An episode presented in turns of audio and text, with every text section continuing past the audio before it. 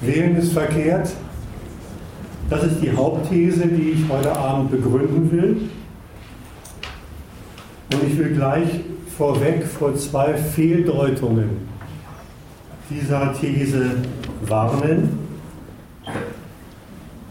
Zum einen ist diese Behauptung, Wählen ist verkehrt, nicht zu verwechseln mit der ziemlich durchgesetzten Stellung von Wählern, zum Teil auch bei Linken durchgesetzt, dass die Wahl doch eh nichts bringen würde, dass man sich von ihr für seine, für seine eigenen Interessen nichts Großes versprechen dürfe. Das reicht dann in der Regel auch bis zu dem Urteil, die da oben machen doch, was sie wollen.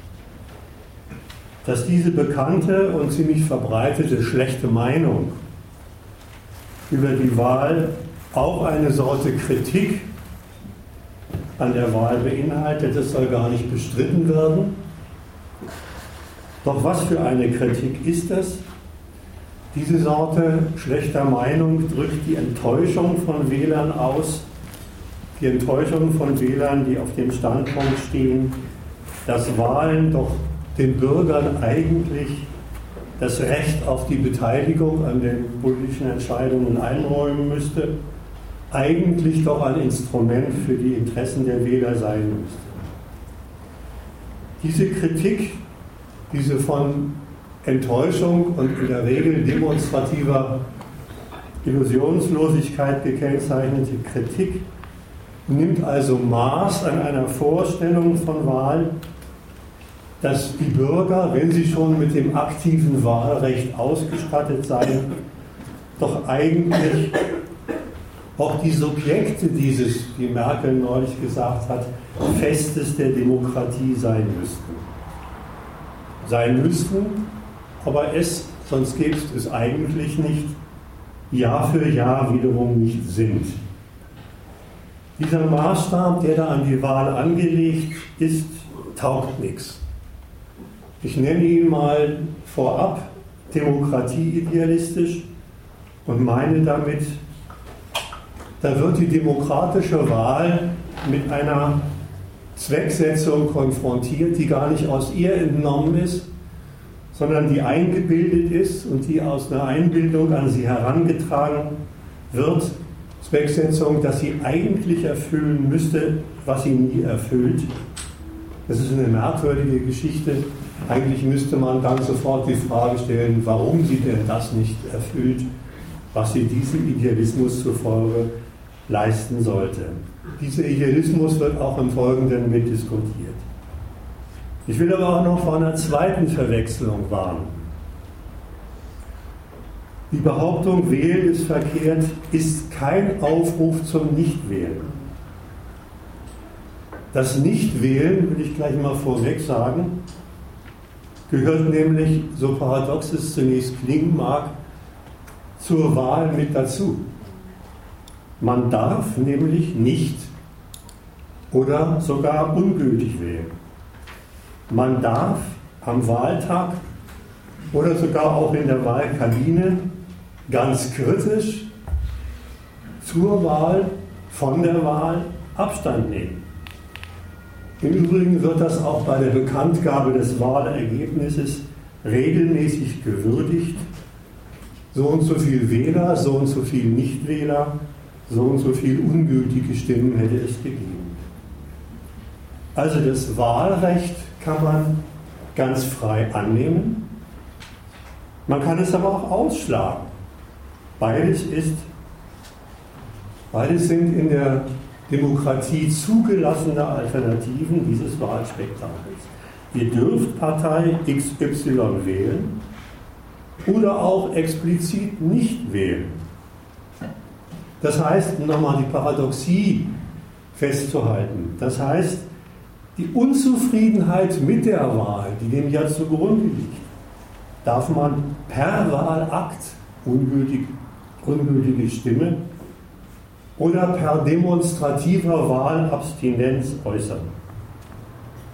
Man würdigt mit diesem Akt die Wahl, von der man doch nichts hält, als Gelegenheit, sich kritisch einzubringen. leistet sich einen ziemlichen Widerspruch, auf den ich aufmerksam machen möchte.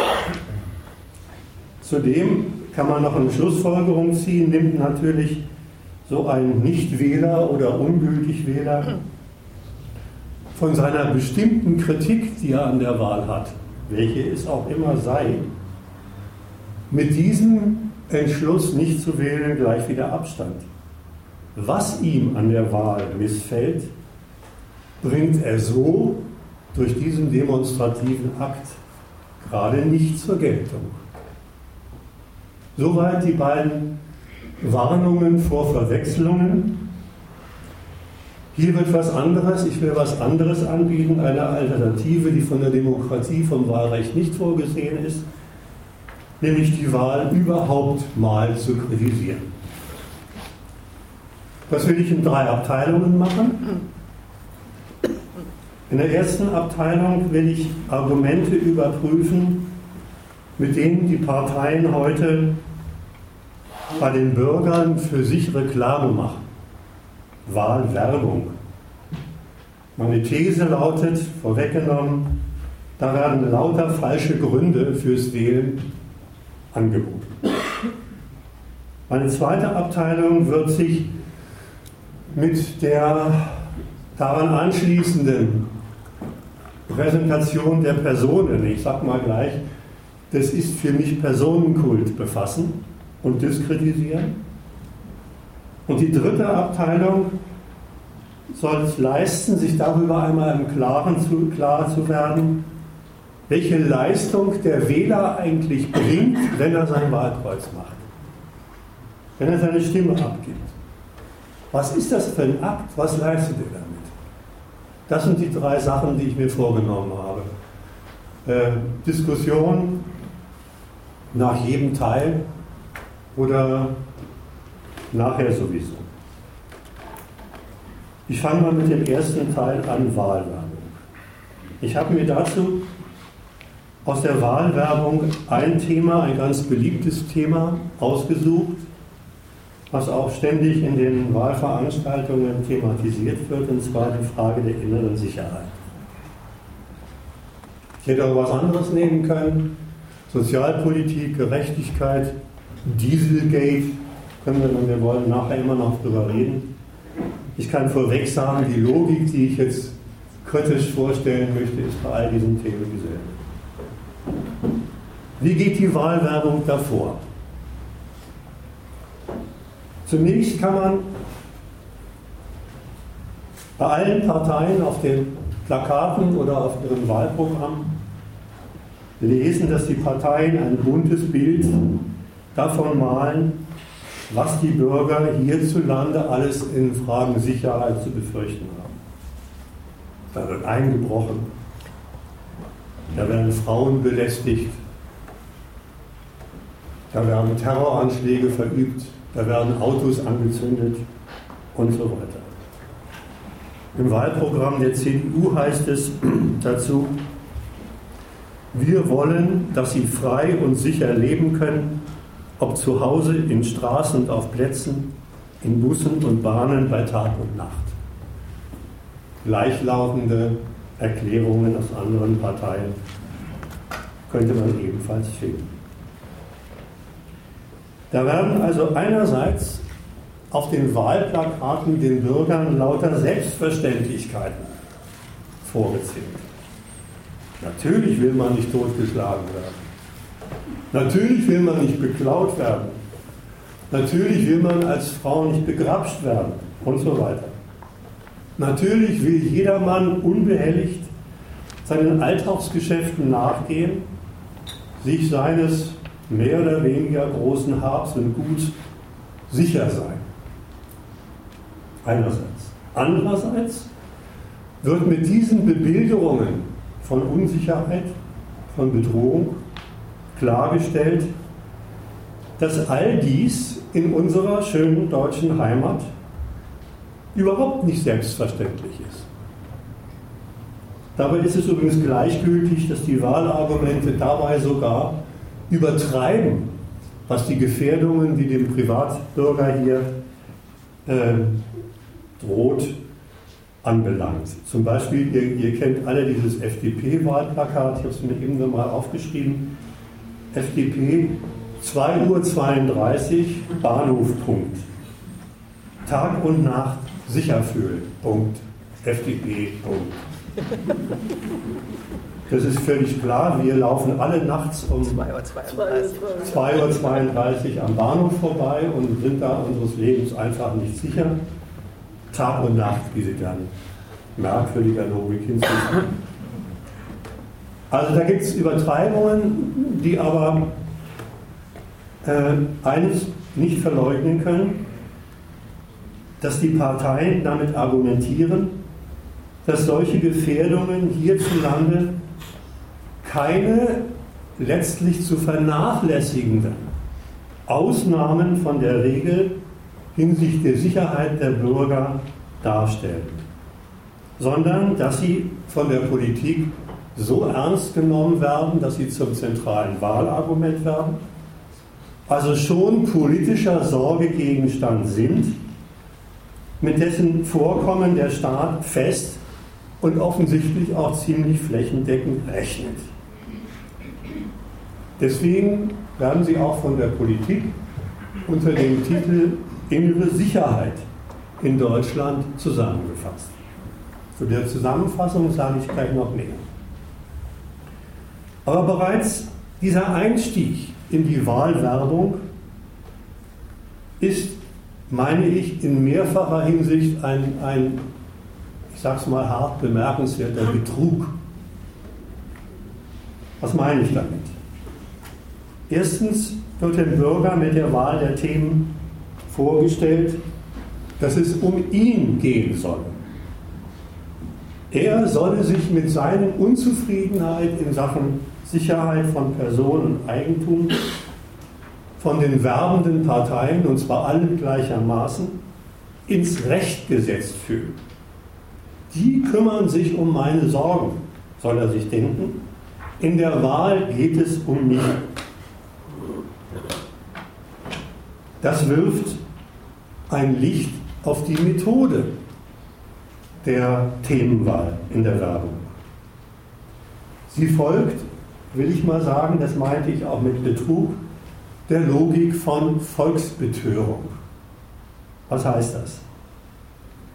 Bereits im ersten Schritt bei der Auswahl der Wahlkampfthemen gehen die Parteien nicht so vor, dass sie einfach mal ins Volk lauschen und ermitteln, wo die Wähler der Schuh drückt, was sie denn so gerne an Sicherheitsmaßnahmen hätten und ihm einfach dafür Angebote machen. Vielmehr treten sie mit einer Prätension auf. Mit der Prätension auf, dass sie ihren Bürger, ihren Wahlkampf, kann man auch übrigens öffentlich lesen, bürgernah gestalten wollen. Also Prätension mit einer ganz bestimmten Absicht, diese Themen, diese bürgernahen Themen auswählen. Sie stellen also sich jeweils vorher die Frage, Womit sprechen wir die Wähler am besten an? Womit kommen wir bei den Wählern am besten an? Und bekennen sich damit zu einem Doppelcharakter ihrer Themenwahl. Zu einem doppelten Charakter ihrer Themenwahl. Die sollen nämlich einerseits die Sorgen, die Nöte die in der letzten Wahl, in der letzten Regierungsperiode angesammelte Unzufriedenheit der Leute aufgreifen, radikal, ehrlich beim Namen nennen, also zum Gegenstand machen, was den Leuten an ihrer aktuellen Lebenslage nicht passt. Andererseits soll sich an diesen Themen, das ist das Prätension, das ist die Prätension, soll sich an diesen Themen der Beweis gut führen lassen, dass die Partei XY am besten geeignet ist, da Abhilfe zu schaffen. Sie soll die Partei im hellen Licht ihrer Kompetenz für die Sorgen der Bürger erstrahlen lassen. Das gibt zu denken. Denn dann sind die Themen gar nicht als solche, gar nicht solche, die die Bürger und Parteien die den Bürgern und Parteien gleichermaßen auf den Nägel brennen. Sachliche Themen, die die Bürger stören und die Parteien gleichermaßen. Da werden vielmehr Sorgen aufgegriffen, die es gibt, aber instrumentalisiert für ein von den Sorgen der Bürger disparates Anliegen. Und das heißt, wählt uns. Dafür, dass vielleicht einfach nur beratschlagt werden würde, was man gegen diese oder jene Bedrohung, Diebstahl und sonst was unternehmen könnte.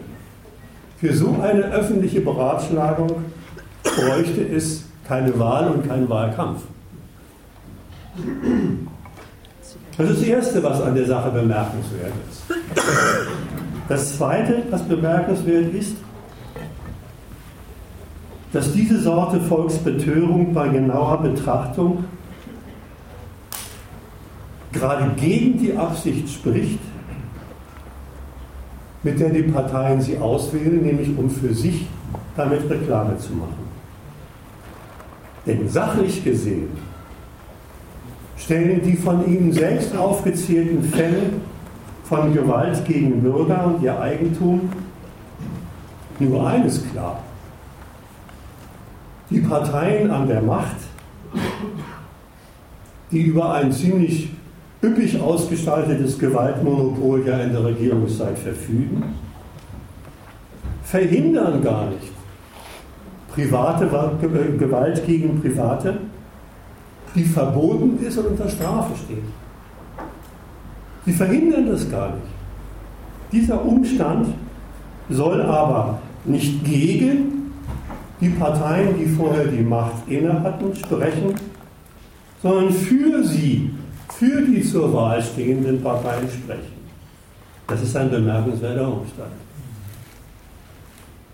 Ausgerechnet mit der Aufzählung lauter tatsächlich existierender Bedrohungen, denen die Bürger auch unter dem Schutz des Gewaltmonopols bemerkenswerterweise ausgesetzt sind, machen sie für sich Reklame.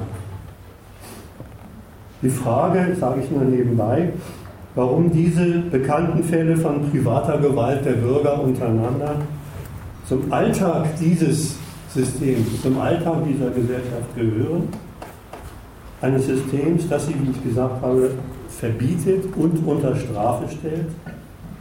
Das wäre eigentlich eine Frage, der die Bürger nachgehen müssten. Stattdessen heißt es, geht wählen. Geht wählen. Soweit der erste Schritt der Wahlwerbung. Zusammengefasst, Quintessenz, eure Sorgen liegen uns am Herzen, sagen die Parteien. Für eure Betroffenheit sind wir zuständig. Mit dem Zusatz, eure Betroffenheit, die irgendwas auch zu tun hat mit der Machtausübung in der Regierungsperiode vorher. Zweiter Schritt der Wahlwerbung. Diese Logik setzt sich im zweiten Schritt richtig fort. Ich lese mal wieder von der CDU vor. Unsere Sicherheit, heißt es weiter, ist eine Voraussetzung für die Freiheit, für ein friedliches Zusammenleben und das Vertrauen in, unsere, in unseren Staat. Unsere Sicherheit ist eine Voraussetzung für die Freiheit, für ein friedliches Zusammenleben und das Vertrauen in den Staat. Wie geht es jetzt weiter in der Welt damit? Alle Gefährdungen und Bedrohungen, denen Bürger in ihrem Alltag ausgesetzt sind, sind hier zu einem einzigen Thema, ich habe es vorhin schon angedeutet, gebündelt. Innere Sicherheit. Alles, was da an differenten Sorgen in Sachen Hab und Gut und Person von den Leuten erfahren ist, wird gebündelt unter innere Sicherheit. So als wären sie alle irgendwie dasselbe. Nicht die jeweilige Bedrohung der Bürger, sondern darin was anderes. Ein Anschlag auf diese Abstraktion, die da heißt innere Sicherheit. Nicht Person und Eigentum der Leute, sondern die Freiheit ist gefährdet, wenn es um innere Sicherheit geht. Sachlich gesehen ist diese Subsumption, dieses alles zu einem machen, natürlich Unfug. Beschaffungskriminalität von Drogis hat mit Autodiebstählen nichts zu tun. Autodiebstähle haben mit Kübeleien nachts in der S-Bahn nichts zu tun und so weiter und so fort. Mit Terroranschlägen ohnehin nicht. Für all das gibt es keinen gemeinsamen Nenner, sachlich gesehen. Den gibt es überhaupt nur vom Standpunkt des Staates, der über seine Gesellschaft wacht und der in jeder einzelnen denkbar unterschiedlichen Bedrohung der Privatleute immer nur die gleiche Bedrohung sieht, nämlich die Verletzung seiner Ordnung und damit seiner Ordnungsmacht. Und auf diesen Standpunkt, genau auf diesen Standpunkt, sollen sich die angesprochenen Bürger mit diesem zweiten Schritt der Wahlwerbung stellen. Sie sollen ihre eigenen, sehr disparaten Sicherheitsprobleme als ein Problem des Staates mit seinem flächendeckenden, gewaltsamen Zugriff auf die Bürger fassen. Die Sorgen um Sicherheit von Person und Eigentum sollen sie sich folglich in einen Auftrag an die staatliche Politik übersetzen. Der Wähler soll hier denken, du oder ich bin mit meinem Schutzbedürfnis davon abhängig, dass der Staat sich mit seiner Ordnungsmacht um meine Sicherheitsprobleme kümmert. Zuständig für meine Sicherheit bin nicht ich, sondern der Staat. Das ist der Schluss, den er hier ziehen soll. Dieser Schluss ist ein Fehlschluss. Was soll dem Wähler damit nahegelegt werden? In Wahrheit beweist dieses Argument, zweiter Schritt, zweites Verfahren in der Wahlwerbung, nämlich sein glattes Gegenteil. Mit diesem Verfahren bieten die Parteien dem Wähler nichts anderes als parteispezifische politische Deutungen privater Problemlagen an, die zielsicher wegführen von irgendwelchen privaten Sorgen und zielsicher hinführen zu der politischen Aufla auf, äh, Auftragslage, die die Regierenden in Spee diesem Laden entnommen haben wollen. Der angesprochene Wähler soll auf diese Weise seine Betroffenheit als das nehmen, was sie für die Politik ist. Ein Fall, nämlich ein Fall einer viel allgemeineren Problemlage, als sie der Private für sich registriert, einer viel allgemeineren Problemlage, die der Einzelne nur würdig, würdigen kann, wenn er sie vom Standpunkt des Staates aus betrachtet. Und diese allgemeinere Problemlage ist kein großes Rätsel. Sie heißt, hat die Staatsmacht eigentlich umfassend das Volk mit allen Gründen für die Austragung von Gewalt, mit allen Gründen für die Beschädigung fremden Eigentums im Griff? Hat die Staatsmacht das Volk, so wie es hier existiert und konkurriert, im Griff? Es wird also auf diese Art und Weise ein Bedürfnis der Leute nach Schutz von Personen und Eigentum in ein Herrschaftsbedürfnis übersetzt. Ein Bedürfnis von Leuten wird in, eine, in ein Bedürfnis, was der Staat mit der Ordnungsverletzung hat, übersetzt. Herrschaftsbedürfnis heißt, um es nochmal zu sagen, nichts anderes als die Frage, unterwerfen sich die Bürger alle lückenlos dem Prinzip, was ich, der Staat, mit meinem Gewaltmonopol in die Welt setze, nämlich dem Prinzip des privaten Gewaltverbots. Haben Sie geschlossen Respekt vor dem Staat, vor dem Rechtsstaat und seiner flächendeckend agierenden Gewalt, mit der er seine Vorschriften durchsetzt. Das ist der staatliche Ordnungsstandpunkt, das ist das Herrschaftsbedürfnis, in das alle privaten Sorgen der Bürger um Personeneigentum übersetzt werden. Wer als Bürger diesen Fehlschluss geistig mitmacht, ist auf dem besten Weg zu einem guten Wahlbürger. Und auf den spechten die Parteien. Meine privaten Sorgen sind in den Sorgen des Staates um nationale innere Sicherheit aufgehoben, soll er denken. So soll er denken und leider wird auch sehr viel so gedacht. Wird diese, ich nenne es mal zusammengefasst, dieses Angebot einer Politisierung des privaten Interesses, Politisierung meint nichts anderes, private Sorgen in Staatssorgen zu übersetzen, so wird gedacht, wenn diese Sorte Politisierung in der Wahlwerbung greift. Die Wähler legen damit die Abstandnahme von privaten Sorgen im Namen des großen Ganzen von sich weg. Im Namen des Allgemeinwohls der Nation dem Staat zur Betreuung nahe.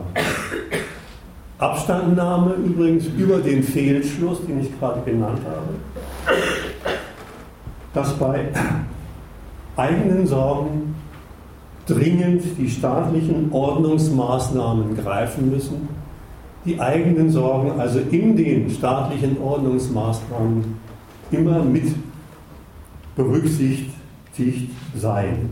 Das ist der Fehlschluss. Soweit der zweite Schritt der Wahlwerbung.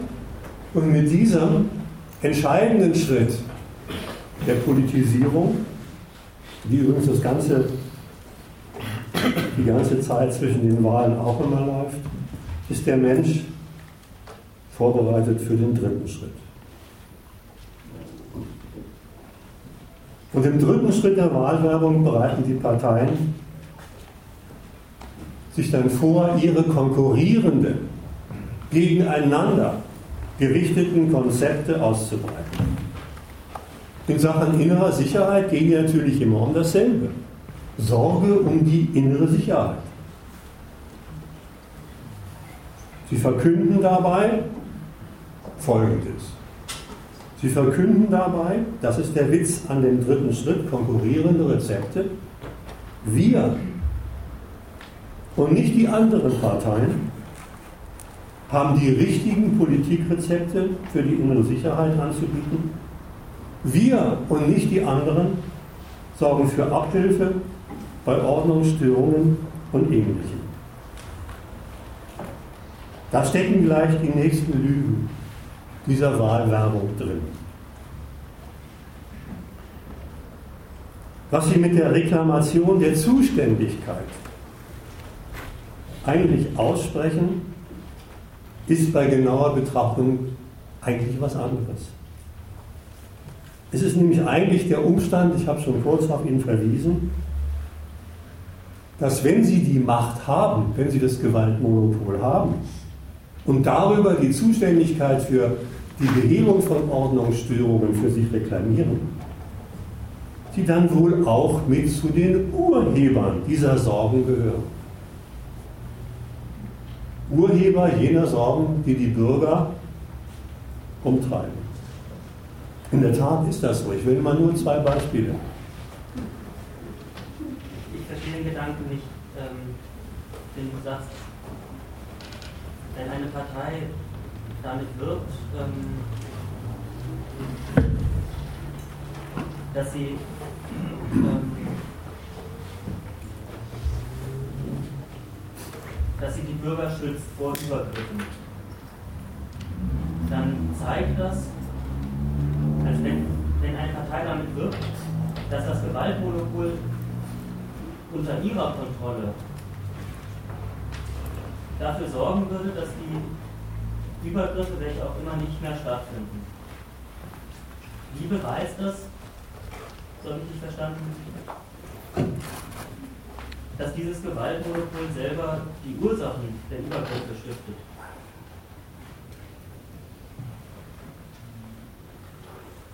Vielleicht hilft es, wenn ich mal zwei Beispiele nehme. Wie sieht es denn mit den Eigentumsdelikten aus? Eigentumsdelikte, also Diebstahl,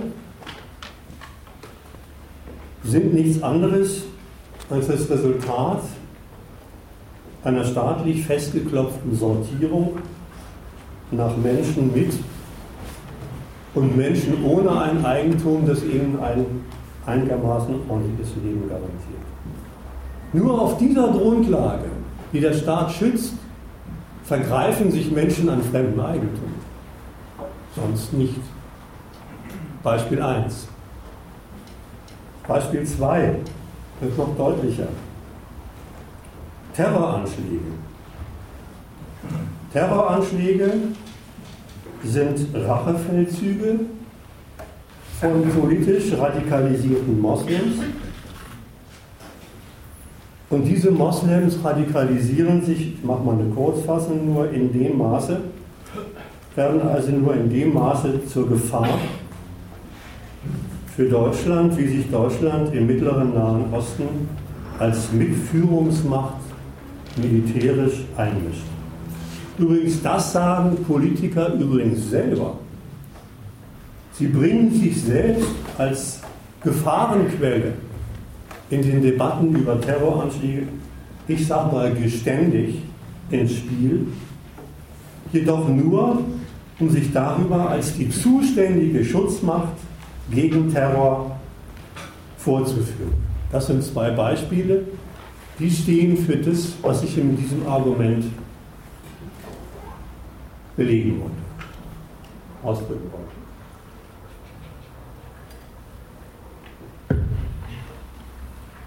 Auf den Schluss kommt man natürlich nur, deswegen die Beispiele,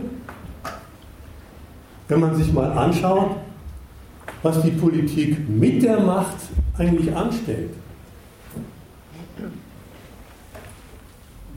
Dafür standen die beiden Beispiele.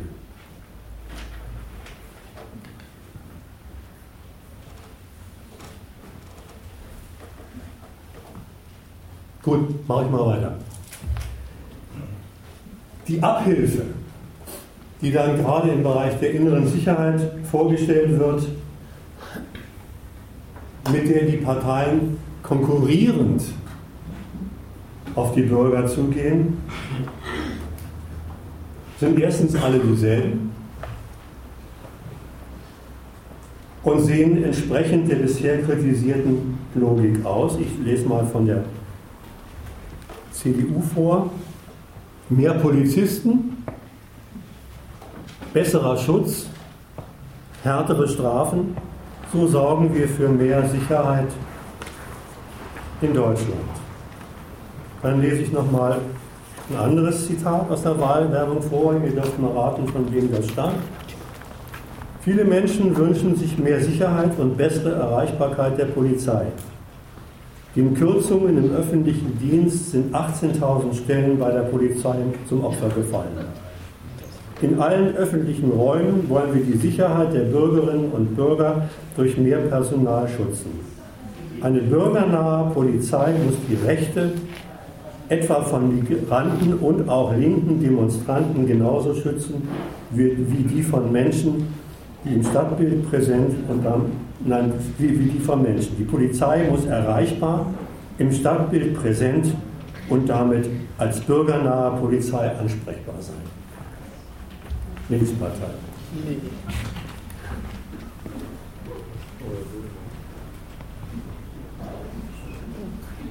Das ist die Abhilfe.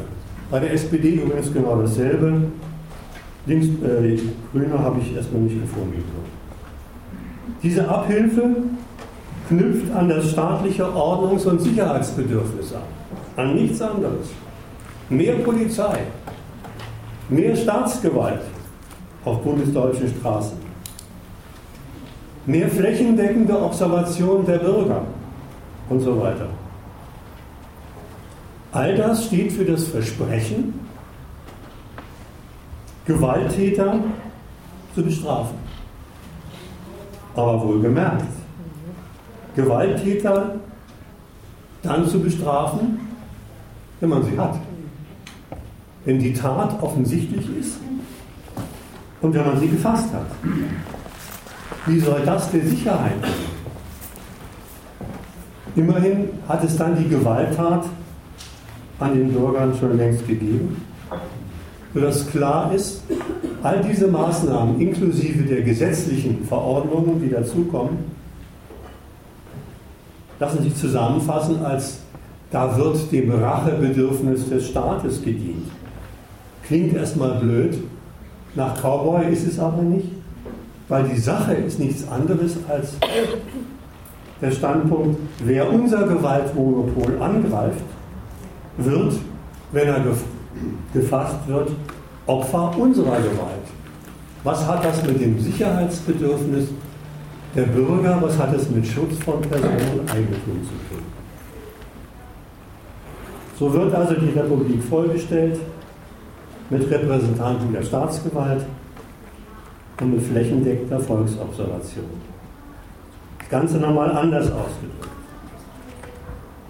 Grund und Maß haben solche Maßnahmen erkennbar überhaupt nicht im Schutzbedürfnis der Bürger.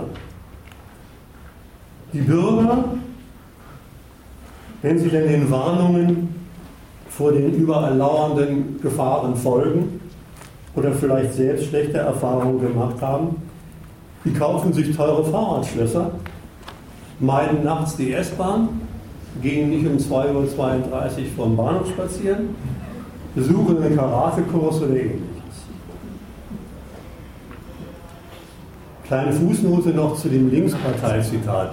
Es ist der Linkspartei vorbehalten, den Gegensatz zwischen Staatsgewalt und den um das Recht gebeugten Bürgern zusätzlich mit der wirklich blödesten Ideologie über die Bullen, über die Polizisten zu verkleistern. Bürgernähe der Polizei ist nichts anderes als Polizei dein Freund und Helfer. Bei dem, was ich jetzt gesagt habe, muss man auf eins achten. Was da von den Parteien in Sachen Sicherheitspolitik mit gleichen Maßnahmen konkurrierend, absurd, ins Spiel gebracht wird, sind keine leeren Versprechungen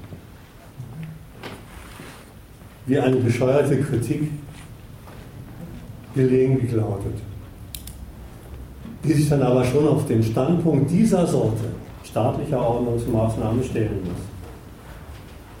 Versprochen wird nichts anderes, als was die Parteien an der Macht durchsetzen wollen und inzwischen ja auch schon laufend durchsetzen. Deswegen übrigens häufig dazu gesagt wird, dass hierzulande gerade in Sachen innerer Sicherheit, aber auch im Bereich von Arbeitsmarktpolitik niemandem etwas geschenkt wird. Otto Merkel neulich in dem Gespräch mit den Bürgern. Das heißt, die Staatsmacht ist für jede denkbare allgemeine Hilfe in dieser Frage zuständig und die schließt ein, dass sie im Bedarfsfall dabei für lauter neue Betroffenheiten sorgen muss, wenn die Sicherheitslage dies verlangt. Die Botschaft, die damit rüberkommen soll und rüberkommt, heißt, eure Sorgen gelten nur, sofern sich die öffentliche Gewalt ihrer annimmt und auch nur so weit, wie sie zu den Staatsnotwendigkeiten passt. Das kann man noch mal schön an den inzwischen flächendeckenden Observationen und ähnlichen Erkundungen von Privatdaten klar machen. Diese, diese flächendeckende äh, Observation jeder privaten Regung, das ist ein, ein, ein, eine Bekundung des Staates, dass offensichtlich die Privatsphäre seiner Bürger nicht Schutzgegenstand, sondern Schranke seiner, seiner Volksbeobachtung ist. Nicht Schutzgegenstand, sondern Schranke.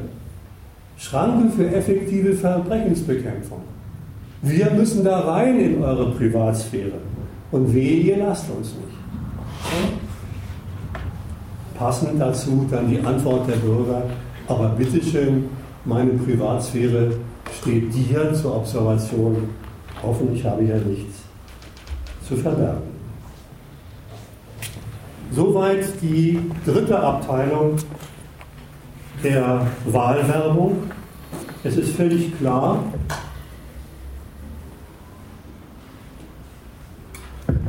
dass dieser ganze, diese ganze Logik, die man in allen Abteilungen wiederfinden kann, überhaupt nur auf einen Schluss zielt. Um all das verkünden damit die Parteien. Für euch die Wähler tun zu können, müsst ihr uns wählen. Aus jeder spezifischen Betroffenheit der Bürger, die angesprochen wird, jeder individuellen Beschwerde über Unsicherheiten, die die letzte Regierungsperiode mitgebracht hat, folgt in der Wahlwerbung immer nur dasselbe. Wenn alle anerkannten Gründe zur Unzufriedenheit auf die Zuständigkeit derer verweisen, die der, als Regierung später das Sagen haben wollen. Wenn jede Beschwerde von unten in der Wahlwerbung immer nur auf eins verweist, nämlich auf die tatkräftige Abhilfe von oben durch die Staatsgewalt, dann folgt aus jedem Wahlwerbungsargument, sei, es, sei das Thema innere Sicherheit, sei das Thema Gerechtigkeit, sei das Thema Sozialstaat, sei das Thema Familie und so weiter, immer das Gleiche. Der Wähler braucht tatkräftige Politiker. Insofern ist es dann sehr gerecht und zu dieser Veranstaltung der Wahlwerbung passend, wenn sich die ganze Sache auf die Botschaft zusammenkürzt, wählt nicht. Wählt nicht. Übrigens, als Schluss noch daraus gezogen, das bedeutet, die ganze, diese, diese Logik und ihr Schluss bedeuten, dass alle Sachthemen, ich habe es jetzt am Thema innere Sicherheit gemacht, in der Wahlwerbung austauschbar sind. Deswegen ich, schenke ich es mir auch jetzt, andere Abteilungen nochmal für sich durchzugehen. Wenn das Bedürfnis besteht, können wir das nachher machen. Ich habe einiges an Material mit.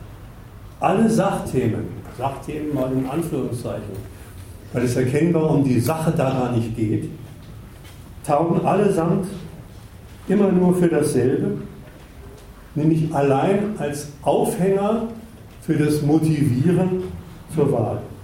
Alle Angebote an Wähler schnurren auf nichts anderes zusammen, als dass Bürger ihre Sorgen und Nöte in die Hände politischer Machthaber legen sollen, die diese gemäß ihrer eigenen Ordnungsvorstellungen interpretieren und nachher praktizieren.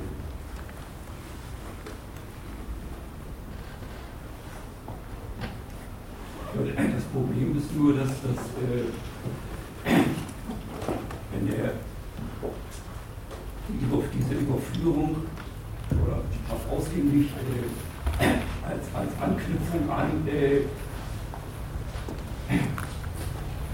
an irgendwelche Nöte der Leute mit der Absicht der Überführung derselben in einen auffahrenden Staat. Dass also äh, herauskommt, äh, die Identität von Staatsinteresse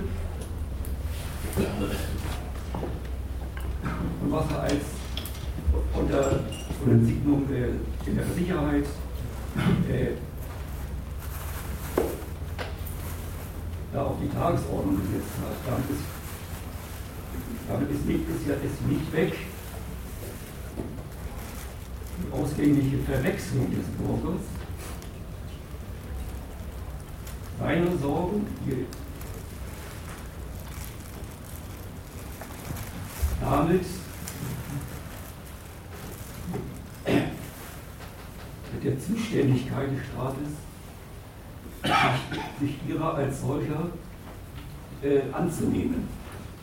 Das ist, das ist nicht weg. Du hast völlig recht. Das kann natürlich gar nicht weg sein. Der, der, der,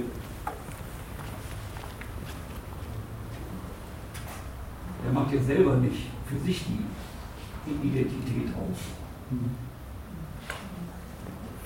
Ich, ich, ich gebe dir, geb dir voll recht. Zwei, zwei Bemerkungen dazu. Erstens, das, was wir zur Wahl zu, zu sagen haben hier, soll ja gerade alle Wähler davon überzeugen, dass sie, wenn sie zur Wahl gehen, diese Verwechslung mitmachen.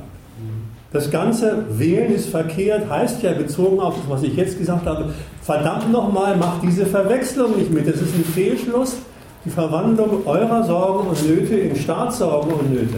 Da kommt ihr gar nicht mehr vor, mit euren Not. Das ist das Erste. Also diese Veranstaltungen sind gerade die Agitation dagegen, diese Verwechslung mitzumachen. Das ist das erste Argument, was ich sagen wollte, im Anschluss an das, was du gesagt hast. Noch etwas. Vielleicht muss man dazu sagen, das kommt aber dann in meinem dritten Teil auch noch extra. Mit der Wahlwerbung, die ich jetzt vorgetragen habe, habe ich nicht gesagt, so denken jetzt alle Wähler. Das habe ich nicht gesagt. Ich habe die Logik der Wahlwerbung angesprochen. Ob das identisch ist mit den Gründen, aus denen Menschen zur Wahl gehen, ist noch eine andere Frage. Die werde ich im Teil 3 nochmal ansprechen. Aber eins ist auch schon klar. Das, was ich zusammengefasst Politisierung genannt habe, ist natürlich ein, eine falsche Stellung von Leuten zu ihren Problemen, von denen wir wissen, dass sie durchgesetzt ist. Immer wenn die Leute, wenn sie von ihren Problemen reden, das große Wir in den Mund nehmen, haben sie diese Verwechslung schon mal mitgemacht. Das ist, also wie gesagt, erstens habe ich nicht behauptet, das ist schon dann der Grund fürs Wählen. Aber eins ist auch klar, die Politisierung ist leider eine sehr wirksame öffentliche Agitation. Nee, das, das habe ich auch nicht behauptet. Äh, nein, nein, ich, das wollte ich nicht gegen dich sagen. Haben, wollte ich nicht gegen dich sagen. Der Fortgang ist ja dann so, dass, das, äh, dass das die Verlaufsform dann hat, äh, dieser Selbstbetrug. Mhm. Die Verlaufsform hat äh, der enttäuschte Wähler. Genau. Ja. Ja, genau. Ist, eine Form davon ist der Vorwurf der Heuchelei. Also die ganzen Plakate sind voll von Kinderarmut verhindern oder sowas. Von genau den Parteien, die gerade dafür große Schritte gemacht haben. Mhm. Kinderarmut verwandelt ist aber schon in ein staatliches Problem. Das ist nicht einfach, dass ein Kind arm ist, sondern es ist auch da schon in ein staatspolitisches Problem verwandelt und was anderes versprechen. Du musst es nennen. Was, was, welches staatliche Problem ist das? Dass die Kinder in Umständen aufwachsen, die nicht dem förderlich sind, dass sie gute Bürger in diesem Land werden. Ja. Und wenn man sich denkt, und dessen nehmen sich dann die Parteien an, das versprechen sie auch. Dann gibt es die Enttäuschung drüber, aber, dann, aber jetzt sind die ja trotzdem noch arm. Aber wenn solange sie als Enttäuschung, die haben sich nicht gekümmert, bleiben, bleiben sie genau in der gleichen blöden Politisierung drin. In der gleichen Politisierung, die übrigens, um das nur mal zu betonen, eigentlich müsste es deutlich geworden sein, ja immer seinen Ausgangspunkt nimmt bei Unzufriedenheiten der Bürger hinsichtlich ihres Lebens in dieser Gesellschaft, ihres durch die Politik und durch die Ökonomie bestimmten Lebens dieser Gesellschaft. Unzufriedenheit ist immer der Ausgangspunkt. Wenn die zufrieden wären, bräuchte es keine Wahlwerbung, dann bräuchte es auch überhaupt keine Wahl.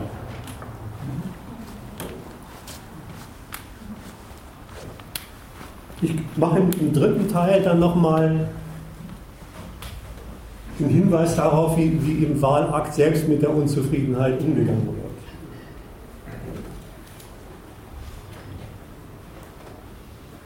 Ich wollte noch, es passt eigentlich gut zu dem, was ihr eben gesagt habt, noch ein, noch ein, noch ein äh, kurzes Fazit meines Teils 1 machen.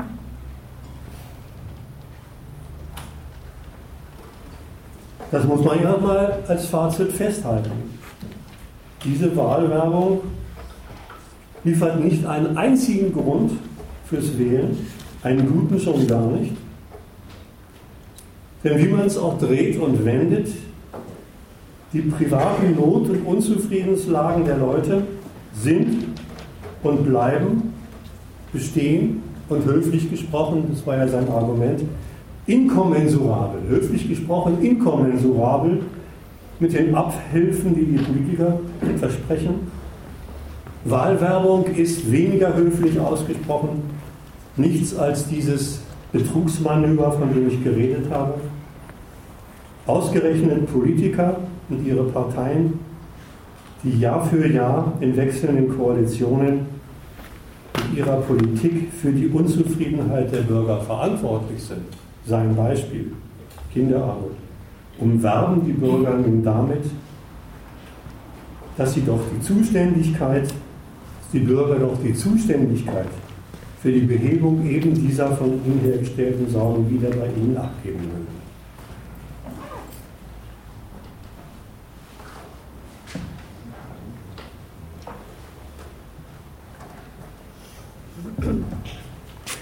Soweit zum Teil 1. Ich wollte nochmal zu der Frage vorher was sagen.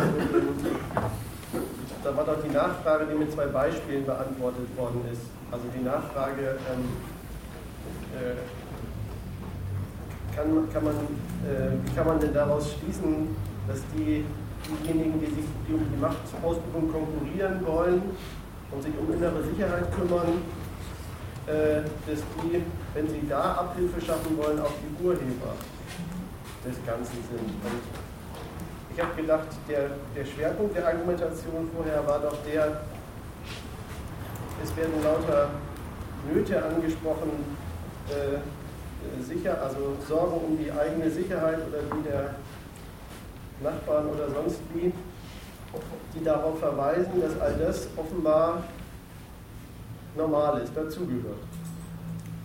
Und das wird jetzt angesprochen als Fälle, verschiedene Fälle von innerer Sicherheit und darin, das war, das war doch das entscheidende Argument, verwandelt in, in ein äh, Fälle von einem Problem, das ein ganz anderes Subjekt hat, das nämlich der, der Staat hat, der, eine, der, der die Sicherheit in der Nation gewährleistet. Und in der dann jetzt auf einmal all die, die vorher die, äh, die mit den Sorgen und Nöten waren, die Objekte dessen sind, was daraus folgt. Ja. Ähm, die, also kann man auch sehen, dafür stand, stand ja das Beispiel mit, den, mit, der, mit der Überwachung oder mehr Polizei. All das sind, kümmert sich um etwas, also all das behandelt praktisch die Bürger, die, die Bürger als Objekte der herzustellenden Sicherheit und kümmert sich um die, um ersichtlich die Gesichtspunkte des Staates dabei. Und was dann an Sicherheit für die Leute dabei rauskommt oder nicht, ist ein Abfallprodukt dessen. Ähm, die, ich wollte sagen, die, das ist ja schon haarsträubend genug. Das ist ja das, die Verwandlung von wegen der, seine Sorgen soll man überführen in den Bedarf nach einer nützlichen Gewalt über alle. Und was mir einleuchtet ist, äh, es liegt schon schwer die Frage nahe, wofür ist denn diese, weshalb braucht es denn die und ist denn nicht diese nützliche Gewalt, die da beantragt wird, wenn sie schon für Abhilfe sorgen kann, hat sie nicht auch was zu tun mit der Sache, wo sie für Abhilfe offenbar allein zuständig ist. Wenn man das jetzt, ich sag mal, beweisen will, die ist auch der Urheber und darauf gingen ja auch die Beispiele.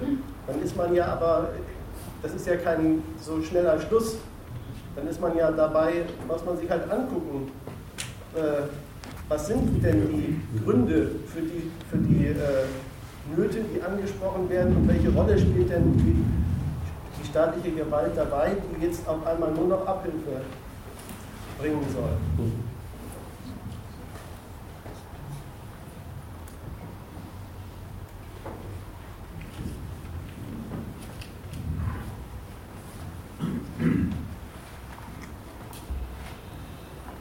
Vielleicht noch zu der Frage des Betrugs. Ähm, das Betrügerische ist ja daran nicht, dass Sie was versprechen würden, was Sie dann nicht einlösen, sondern das Betrügerische, also zur Vorbeugung von Missverständnissen, ist daran doch, ähm, dass es auf eine Verwechslung der privaten Sorge mit der staatlichen Sorge um diesen Gegenstand zielt. Das ist darauf geht, die Sorge der Leute um ihr Wohlsein zu überführen in eins um das Wohlsein des Staates. Das ist eine, eine Verschiebung des Gegenstandes, auf den sich dann diese Versprechen beziehen. Darum kümmert er sich dann auch tatsächlich. Die Sorgen und Nöte der Bürger die tatsächlich und soweit sie und wenn und sofern und, und nur soweit sie mit seinen staatlichen Interessen zusammenfallen, die sind dann auch tatsächlich äh, das, was er kriegt. Da wir schon dabei sind, Missverständnisse äh, auszuräumen. Die Kategorie Verwechslung betrifft ein Urteil, das wir ziehen. Das ist nicht die Tat des Staates. Der sagt nicht, ich will mal das verwandeln in was ganz anderes. Die Sorgen der Leute, die sind für ihn Staatssorgen. Die Privatsorgen sind für ihn allemal Fragen der nationalen Ordnung. So sieht er das überhaupt.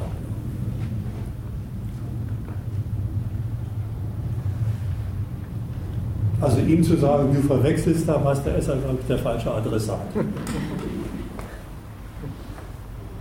Bürger sollen es nicht mitmachen.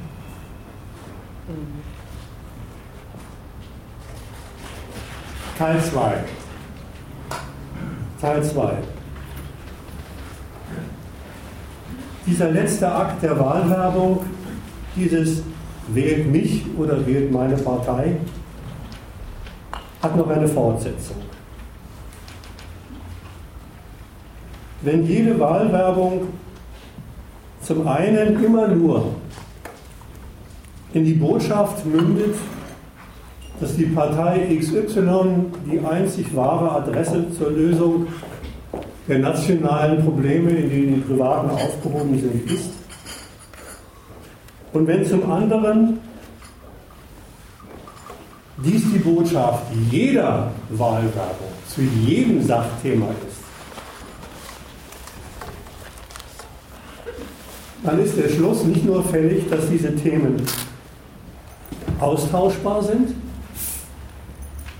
die Wahlwerbung diese Sorte von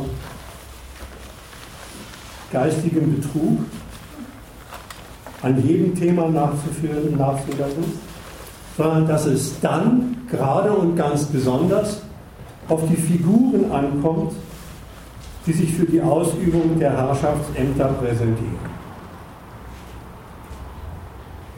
Deren Eignung zur Machtausübung als Personen ist deswegen auch immer ein wichtiger Gegenstand, ein wichtiger eigener Gegenstand der Wahlwerbung. Wie geht es dazu? Ich will das mal vorführen an diesen beiden Protagonisten, Hauptfiguren Merkel und Schulz.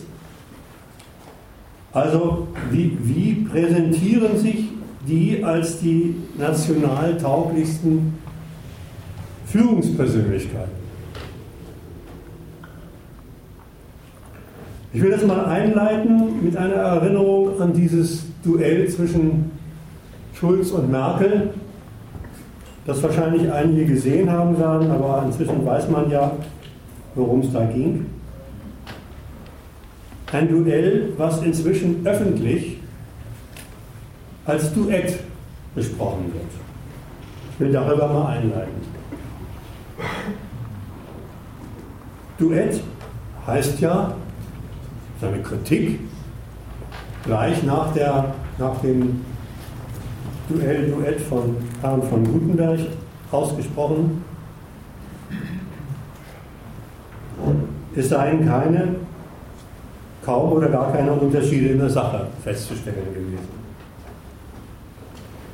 Na gut, könnte man jetzt sagen. Okay, waren sie sich einig. Na und? Waren sich halt einig.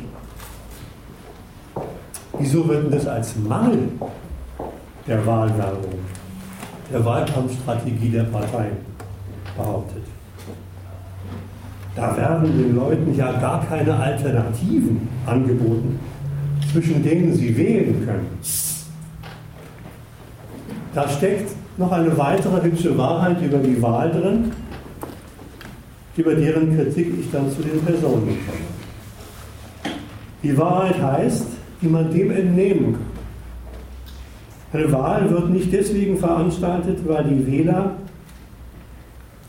in Gestalt der Parteien Alternativen der Politik kennen und sich über die entscheiden wollen. Es ist vielmehr umgekehrt. Weil sie wählen sollen zwischen den Parteien, müssen unbedingt Alternativen her. Also, nicht weil die Leute Unterschiede wissen, sollen sie zwischen denen auswählen, sondern weil sie wählen sollen, müssen die Parteien ihnen Unterschiede anbieten. Und wenn die fehlen, wird es erstens als ein Mangel charakterisiert, saublöd, ihr habt keine Unterschiede herausgestellt. Aber zweitens ist das nur ein weiterer Grund, dann zu ermitteln, wie sich die Figuren als alternative Führungsfiguren präsentieren und abschneiden. Es wurde deswegen gleich nach dem Duell eine Umfrage veranstaltet, in der Bürger befragt wurden. In der wurden die Bürger nicht dazu befragt, was sie von den jeweiligen Politikangeboten so identisch sie auch gewesen sind, halten, wie sie sie beurteilen, sondern in der Bürgerbefragung ging es um was anderes. Ging es nur um eins. Wie die beiden Figuren bei den jeweils angesprochenen Themen von innerer Sicherheit, Flüchtlingspolitik, Erdogan und so weiter, also wie die beiden Figuren bei den jeweiligen Themen sich als geeignete Kanzlerkandidaten Jetzt kommt es, die Liste. Nach Glaubwürdigkeit, Kompetenz, Sachkenntnis und Sympathie abgeschnitten werden. Die Themen sind gleichgültig gewesen. Die Frage ist nur, wie Sie, welchen Eindruck Sie bei den Themen hinsichtlich dieser Kriterien Glaubwürdigkeit, Kompetenz, Sachkenntnis und Sympathie abgeschnitten.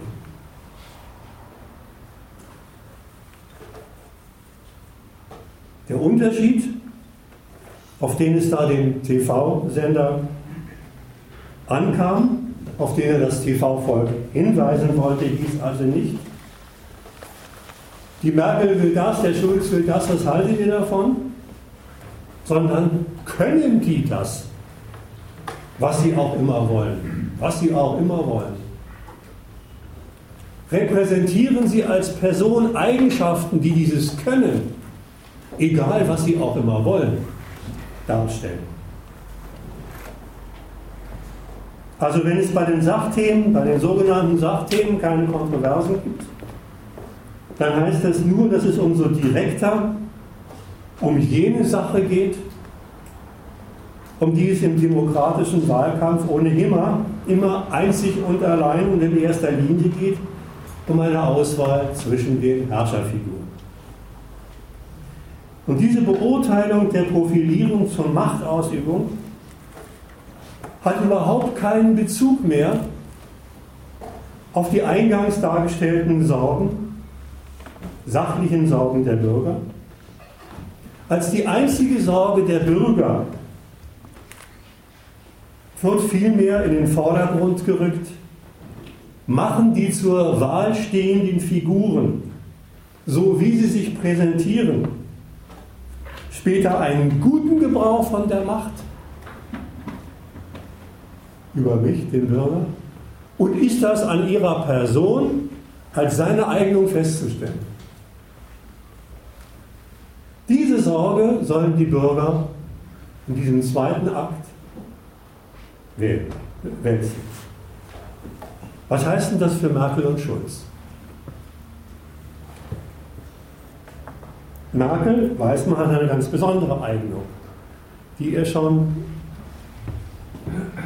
zur Natur geworden ist. Fast. Diese Eignung fasst sich zusammen darin, dass sie bereits zwölf Jahre lang die Macht innehatte. Amtsbonus heißt das. Wieso eigentlich Bonus? Bonus soll ja was Gutes sein.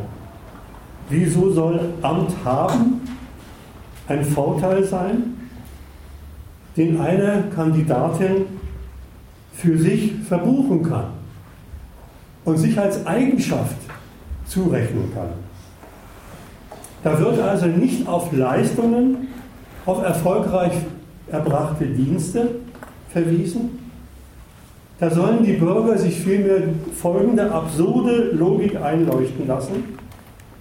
Ich bin qualifiziert für die Macht.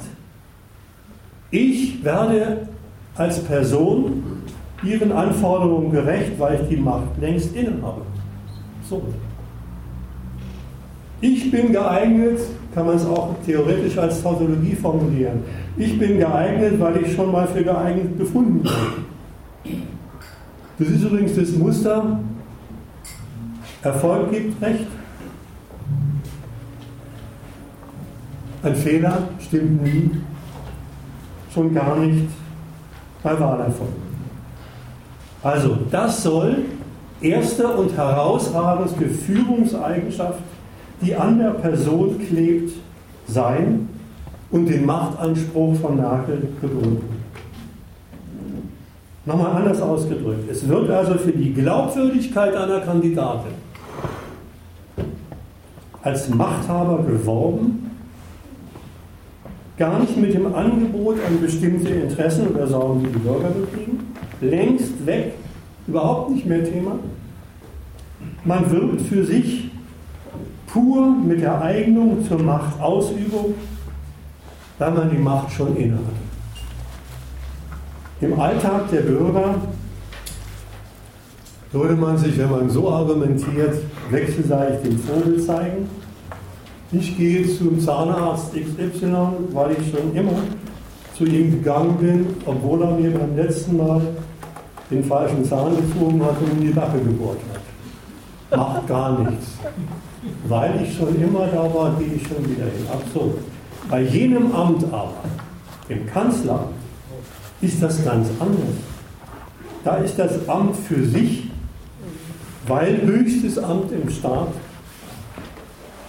ganz getrennt von der Politik des Amtsträgers, bereits Ausweis der besonderen Eignung der Person, die es bekleidet. Soll erstmal reichen für, für, für Merkel. Könnte man mehr sagen, das ist jetzt entscheidend. So, Schulz. Ich hätte mal, warte mal kurz, mit, mit einem Beispiel mit dem Zahnarzt. Ähm, das soll man doch jetzt nicht so missverstehen, dass das gar nicht stimmt. Also dass der, dass das der entscheidende Punkt, den man zu sagen hätte zu diesem Amtsbonus wäre, äh, dass das ein fragwürdiges Argument ist. Im Sinne von, kann sie es wirklich? Sondern, äh, also für sich finde ich, ist das formell richtig, aber das viel äh, Schlagendere daran ist doch, welches Kriterium eigentlich angelegt wird. Also nicht, ob es dadurch bewiesen ist, sondern dass Amtsbonus äh, ganz offen auf den Tisch legt, ähm, äh, Wille und Fähigkeit zur Machtausübung, bewiesen durch, durch das Amt selbst, ist das, worauf es ankommt für den obersten Führer dieser Nation. Mhm. Okay, das, das, war, ja, das Zweite, was, ich, was, mich ein bisschen irritiert hat, ist die, ist die Rede von ähm, alle Sorgen und sind, also ich weiß nicht genau, wie du es formuliert hast, ich glaube, in der Sache mein, ist es das Gleiche, aber du hast sowas gesagt, wie die sind da schon längst gar nicht mehr Thema, sondern das andere.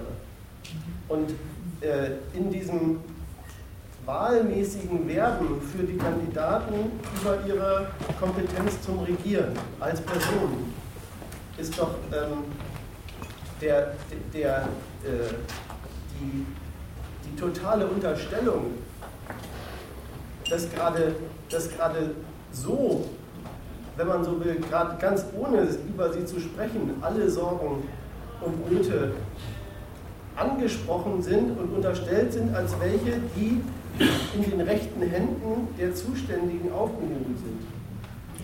Genau, deswegen habe ich gesagt, diese Abteilung des Personenkults knüpft an die Logik der Wahlwerbung unmittelbar an. Das sollte, ich, das sollte damit nochmal unterstrichen werden.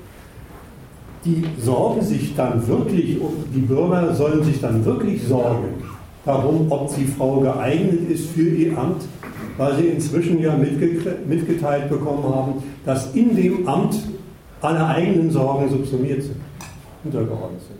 Ja, einverstanden. Schulz.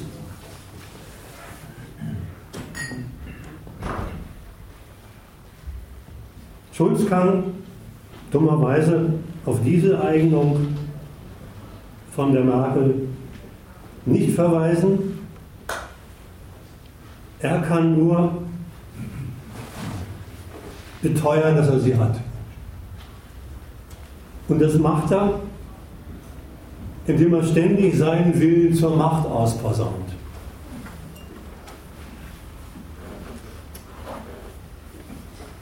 Penetrant, mit demonstrativem Selbstvertrauen, demonstrativen, bekundet er nichts als den Willen zur Macht und diese Beteuerung, ich will unbedingt an die Macht, sollen die Bürger allen Ernstes nehmen, als dass er deswegen auch die Macht verdient. Seine Machtgeilheit soll Beweis seiner Machtkompetenz sein. Das ist das Argument hier. Aber natürlich Rückgriff auf Merkel, es bleibt dabei. Er kann immer wieder nur lauthals beteuern, dass er die Fähigkeit zur Machtausübung hat, weil er diese erringen will. Deswegen geht es bei ihm auch immer um eine Reihe von Zusatzbeweisen für seine Glaubwürdigkeit. Zwei nenne ich sind bekannt. Er kommt aus einer Familie, die soziologisch zu den kleinen Leuten zählt. Und weil er von den kleinen Leuten abstimmt, einer sagt er, ist er einer von euch. Deswegen also prädestiniert als Herrscher über euch. Das ist die Logik. Andere Argument, der Parteitag. 100 Prozent SPDler haben ihn gewählt. Diese Sorte Gefolgschaft, die übrigens äh, in der DDR-Zeit unter dem Titel bestellte Klaköre in totalitären Staaten abgehandelt wurde, benutzt er, um zu sagen, wenn die mich zu 100% gewählt haben, ist das ein Beweis in die Glaubwürdigkeit meiner Person als jemand, der die Macht anstrebt. Ich will aber, ich will aber an der Stelle jetzt mal einen Moment den Schulz verlassen und mal diesen, diesen, diese Kategorie Glaubwürdigkeit einen kleinen Moment mal untersuchen. Was ist das eigentlich für eine eigenartige politische Qualifikation? die da überall als Kriterium für die Eignung der Person zur Machtausübung abgefragt wird. Im gewöhnlichen Leben schenke ich ja jemandem Vertrauen, weil ich jemanden gut kenne, weiß, was ich an ihm habe, weiß, dass wir gleich ticken, dass ich mich deswegen auf ihn verlassen kann. So geht es im privaten Leben zu. Im politischen Leben, im Wahlkampf ist alles umgekehrt. Da soll der Eindruck der Glaubwürdigkeit hergestellt werden. Der Eindruck der Glaubwürdigkeit hergestellt werden. Da geht es darum, die Leute glauben zu machen, dass Schulz will, was er ihnen sagt, dass er es will. Glauben machen das. Aber damit steht eines fest. Wer um Glaubwürdigkeit wirbt, tritt damit ständig gegen einen Verdacht an, dass man ihm nichts glauben kann. Oder anders, politisch ausgedrückt, wenn die, Bürger, wenn die Bürger mit der Frage konfrontiert werden, wem von den Kandidaten sie denn Glauben schenken würden, obwohl, auch das sollte man nebenbei sagen, sie die Inhalte der Politik des Kandidaten noch gar nicht kennen können, der ist ja noch gar nicht im Amt, der macht hier noch gar nichts dann wissen Sie, dass Sie sich und Ihre Lebensbedingungen in Entscheidungen der Politik ausliefern sollen. Ich soll dir glauben, egal was du immer auch machst. Die Art der Versicherung des Kandidaten, seine, die Inszenierung seiner Glaubwürdigkeit.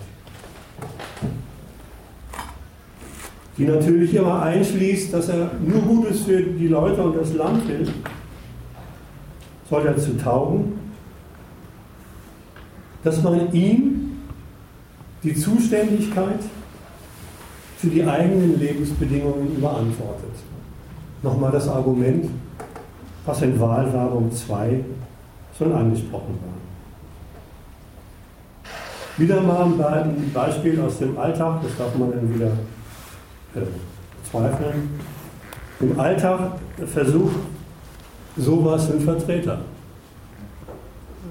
Und bei dem weiß man sofort, dass er einen beim Verkauf des Staubsaugers über den Tisch ziehen will. Wo es aber um die Subsumption aller eigenen Angelegenheiten unter die Zwecke der Nation bei Führung durch einen hervorragenden Amtsträger, Kanzler geht, da bekommt dasselbe Verfahren das umgekehrte Etikett. Dem glaubwürdigsten gehört in der Demokratie die Krone bzw. die Macht. Soweit zum Teil 2. Ich muss nicht dazu sagen, dass das schon wieder alles andere als gute Gründe zur Wahl sind.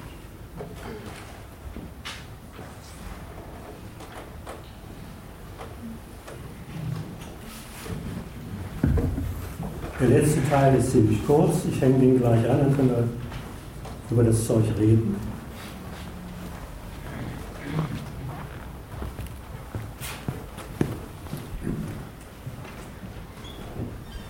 Von der Wahlwerbung zur Wahl selbst. Was passiert da eigentlich beim Wählen? Was macht eigentlich der Wähler, wenn er wählt?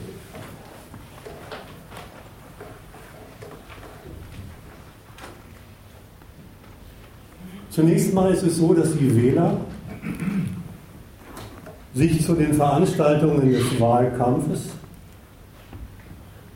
stellen als eine Ansammlung von Angeboten Ansammlung von ziemlich austauschbaren Angeboten an ihre freie Wahlentscheidung. Lauter Angebote in Sache und Person, die nachweislich keinen guten Grund fürs Wählen sind, erscheinen ihm als ein riesengroßes Angebot für seine Wahlentscheidung. Das Verfahren, dem er sich bei der Wahl unterwirft, könnte ihn übrigens nochmal dasselbe lehren. Wählen ist verkehrt. Was macht er denn da? Seine Freiheit,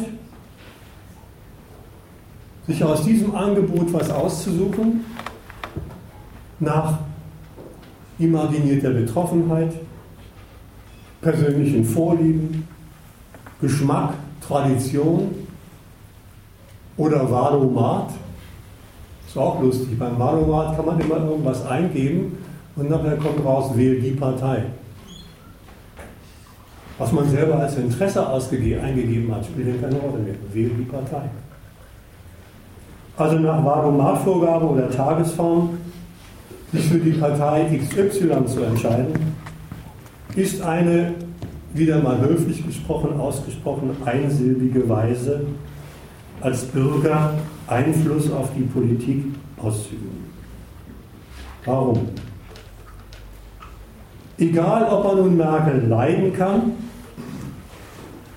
oder ob er die Arbeitsmarktpolitik der SPD stützen möchte, ob er sich als Wechselwähler, geht nun mal auf deine Fragen zurück, deinen Beitrag zurück, Protestwähler oder als Wähler des kleineren Übels aufstellt, auf dem Wahlzettel ist dafür kein Platz. Auf dem Wahlzettel ist für Weils und Warums und irgendwelche Vorbehalte überhaupt kein Platz. Der Wahlzettel drückt nichts anderes aus als einen auf eine einzelne Stimme gestückelten Freibrief an die Partei seiner Wahl. Man kann sich zwar einbilden, man würde zwar SPD und CDU vielleicht als kleineres Übel wählen, also nur um die AfD zu verhindern. Man kann sich einbilden, man würde damit vielleicht die Gegnerschaft von SPD, CDU gegen die AfD, die ja offenkundig ist, für sich benutzen können. Aber die Wahrheit ist genau umgekehrt.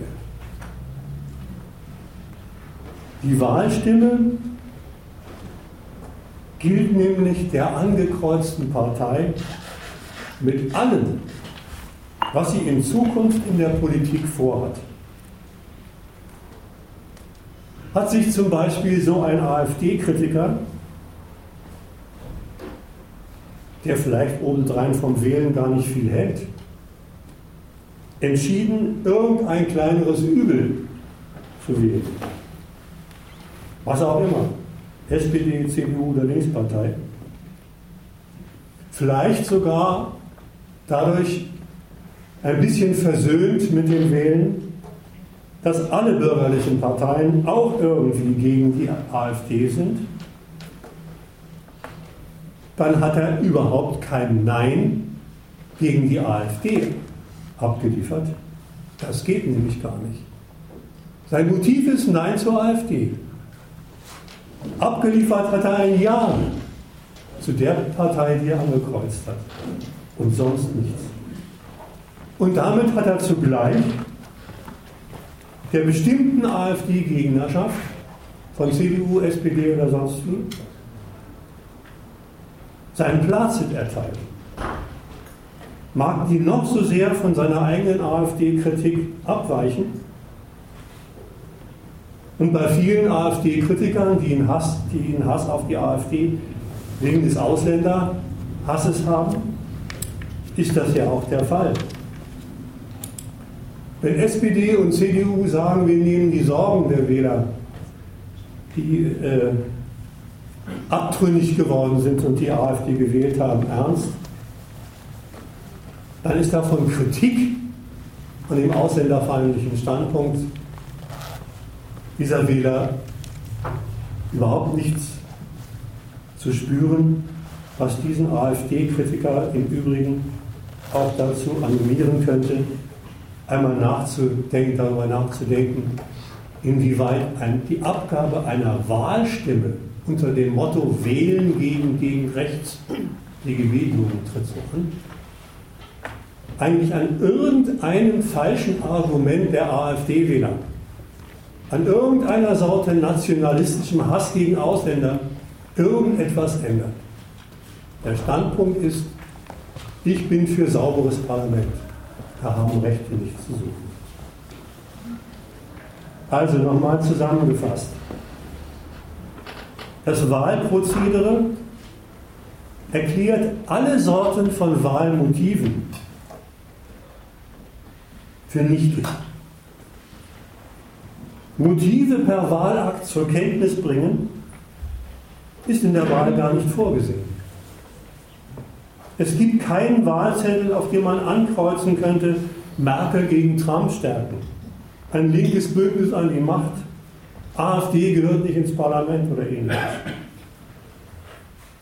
Und wer das persönliche Motiv, ich sage das einfach nochmal, vielleicht sind hier Schüler dabei, die das noch nicht wissen, denen man das nicht gesagt hat, wer dieses persönliche Motiv auf dem Wahlzettel vermerkt, hat seinen Wahlzettel als ungültig gewertet. So ist die demokratische Wahl organisiert. Per Wahlkreuz ist gänzlich unabhängig von allen kritischen Motiven nur Zustimmung zu einer Partei vorgesehen. Immer geht es nur, egal was man sich dabei gedacht hat, um die Ermächtigung der Partei, der man seine Stimme gegeben hat, mit allem, was die politisch dann will und Personal darstellt. Einbilden kann sich der Wähler viel, nur sind dem Wahlkreuz die Motive des Wählers nicht anzusehen. Kreuz ist eben Kreuz. Mein Schluss. Das Wahlkreuz ist folglich die Zustimmung dazu, von jeder Regierung regiert zu werden, die dann über die Stimmabgabe für eine bestimmte Partei zustande kommt. Und in die löst sich die Beteiligung in der demokratischen Wahl auch auf. Deshalb ist auch jede Beteiligung an diesem Wahlprozedere nicht nur die Einwilligung zur Herrschaftsausübung durch jene Parteien, die bei sich den größten Stimmenhaufen verbuchen, unabhängig davon, ob meine Stimme auf diesem Haufen gelandet ist oder nicht. Mit der Stimmabgabe wird, das ist nur eine kleine Differenz, zugleich eine Zustimmung zum ganzen demokratischen System der Herrschaftsausübung abgegeben. Das zur Verdeutlichung nochmal. Das schließt ein, dass der Wähler mit seinem Wahlkreuz zugleich immer noch was anderes erklärt. Er erklärt, dass damit seine Einwirkung auf die Politik abgeschlossen ist mit dem Kreuz. Er also nach der Wahl am Montag wieder arbeiten geht. Und in den vier Jahren bis zur nächsten Wahl dann über die Regierungspolitik, die über ihn kommt, er sich dann ganz frei seine Meinung bildet seine Unzufriedenheit über die Politik, mit der er mit seinem Wahlkreuz zugestimmt hat, resonierend äußert. Und dann nach vier Jahren, was man wieder wählen geht. Das alles ist mit dem Wahlkreuz abgesegnet, weil es das System dieser Demokratie damit absegnet.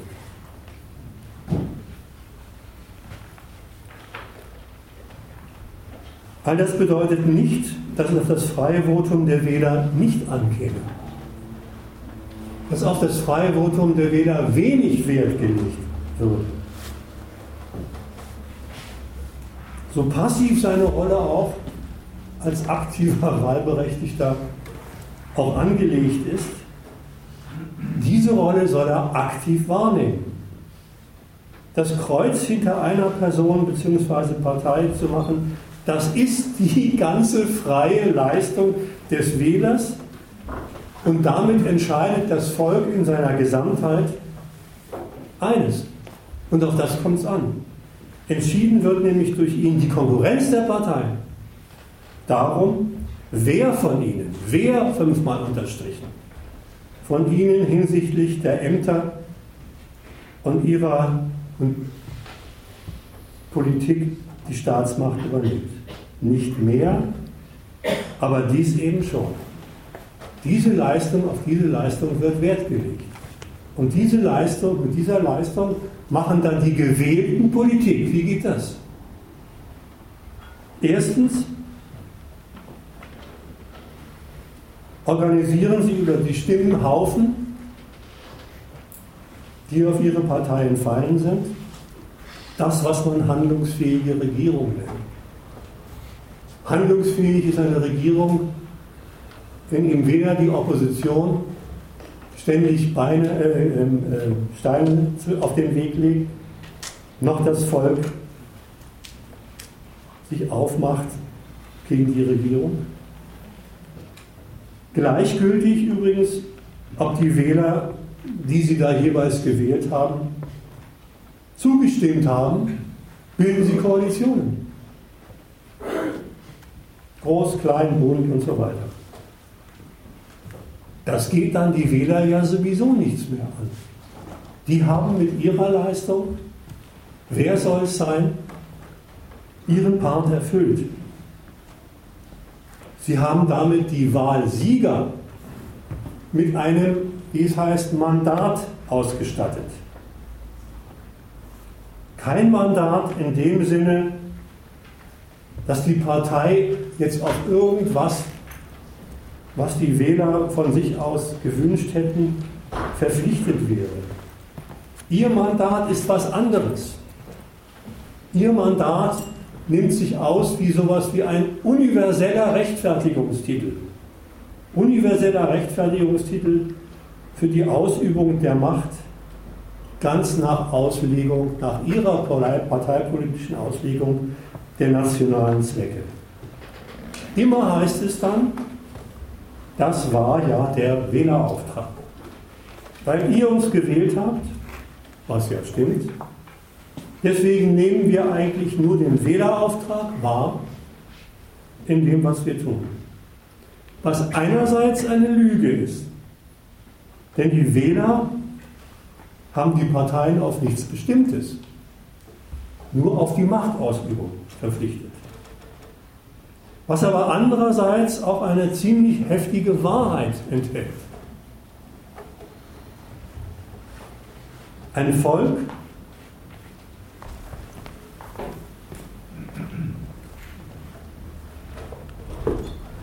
das in freier Wahl eine Siegerpartei ans Ruder gebracht hat, sorgt dafür, dass diese Siegerpartei sich durch diesen freien Wahlakt der Bürger, der Bürger vom Volk emanzipiert, und zwar für die Freiheit der Politik.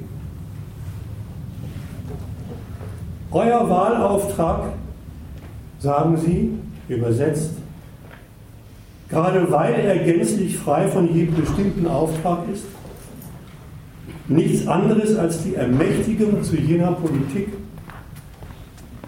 die der kapitalistische Nationalstaat uns abverlangt. Beschwerden der davon betroffenen Leute dürfen dann nicht zuletzt in vier Jahren per neuem Wahlkreis bei den häufig sogar gleichen Parteien abgegeben werden. Das war's.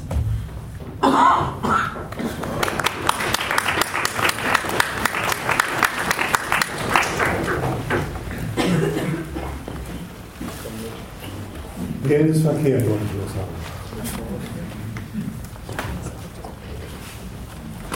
Ja. Ich wollte noch mal zu dem, zu dem ersten Punkt nochmal. Mhm. Da hinten waren wir. Entschuldigung. Also ich stimme mir in absolut jedem Punkt zu deines Vortrages. Kannst du ein bisschen lauter reden? Ich stimme dir in absolut jedem Punkt deines Vortrages zu. Allerdings äh, habe ich mich gegen Ende gefragt, innerhalb dieser Verhältnisse und dieser Herrschaft, in der wir leben, die man ja nun mal nicht mal eben abschaffen kann, kann es nicht trotzdem bestimmte Situationen geben, in denen Individuen, Menschen ähm, tatsächlich ganz akut betroffen sind, davon, ganz unabhängig von den eigentlichen Zwecken, die dahinter stecken.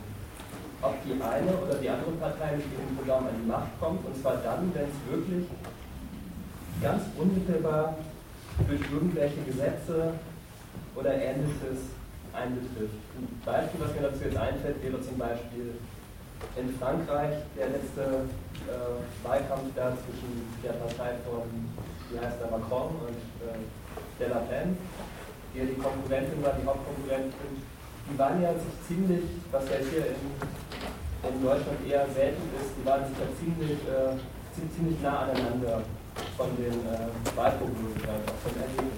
Das jetzt nicht knapp, wenn ich es recht in Erinnerung habe. Und angenommen, da steht jetzt ein Scheiß, steht ein Scheiß dem anderen Scheiß gegenüber, der vielleicht einfach für bestimmte Leute in dem Moment noch beschissener ist. Beispielsweise sowas wie, keine Ahnung, irgendwelche homosexuellen Gesetze oder irgendwas, also anti-homosexuellen äh, Kram oder keine Ahnung, Asylkram. Könnte es da nicht doch so einen Moment geben, wo man trotz der Ablehnung die mit deinem Vortrag völlig übereinstimmt, dann doch mal ein Kreuzchen dahinsetzt, auch wenn man, ich weiß, es ist ein Widerspruch, aber in diesem Fall als Betroffenen, das wäre die Frage. Das ist eine Gegenfrage. Ja. Du bist eingestiegen mit dem. Lauter. Du bist eingestiegen, es gibt, es könnte da Situationen geben, in, der, in denen ein Mensch ganz konkret betroffen ist von dem, was eine Partei macht. Muss man die Gegenfrage stellen, welche Situation gibt es denn, in der du nicht betroffen bist von irgendeiner Entscheidung, die die Regierung fällt? Ja. Also insofern verstehe ich die Frage gar nicht. Könnte es eine Situation geben? Ja, aber gibt es die denn nicht? Ja, ich verstehe, ich verstehe die Frage, es ist ja rhetorisch. Also, ähm, klar, das, das ist vollkommen recht, aber angenommen bist, ähm, Individuum einer bestimmten Gruppierung innerhalb dieser ganzen gesellschaftlichen Gegensätze, die es hier gibt, die jetzt ein bestimmtes Gesetz von einer Partei ziemlich akut und spürbar äh, einfach äh, betreffen würde. Ich meine, das, was du eben noch vorausgesetzt hast, ist klar, aber darauf müssen wir die Frage kann ich dir nochmal eine andere Gegenfrage. Du hast gesagt, du stimmst dem quasi komplett zu. Das heißt, du stimmst quasi komplett dem Urteil zu, mit Wahlen mischt man sich aus. Und verstehe ich also, wenn ich das jetzt wieder rückbinde, an deine Frage richtig, dass du fragst, kann es eine Situation geben, wo man so akut betroffen ist, dass Ausmischung Not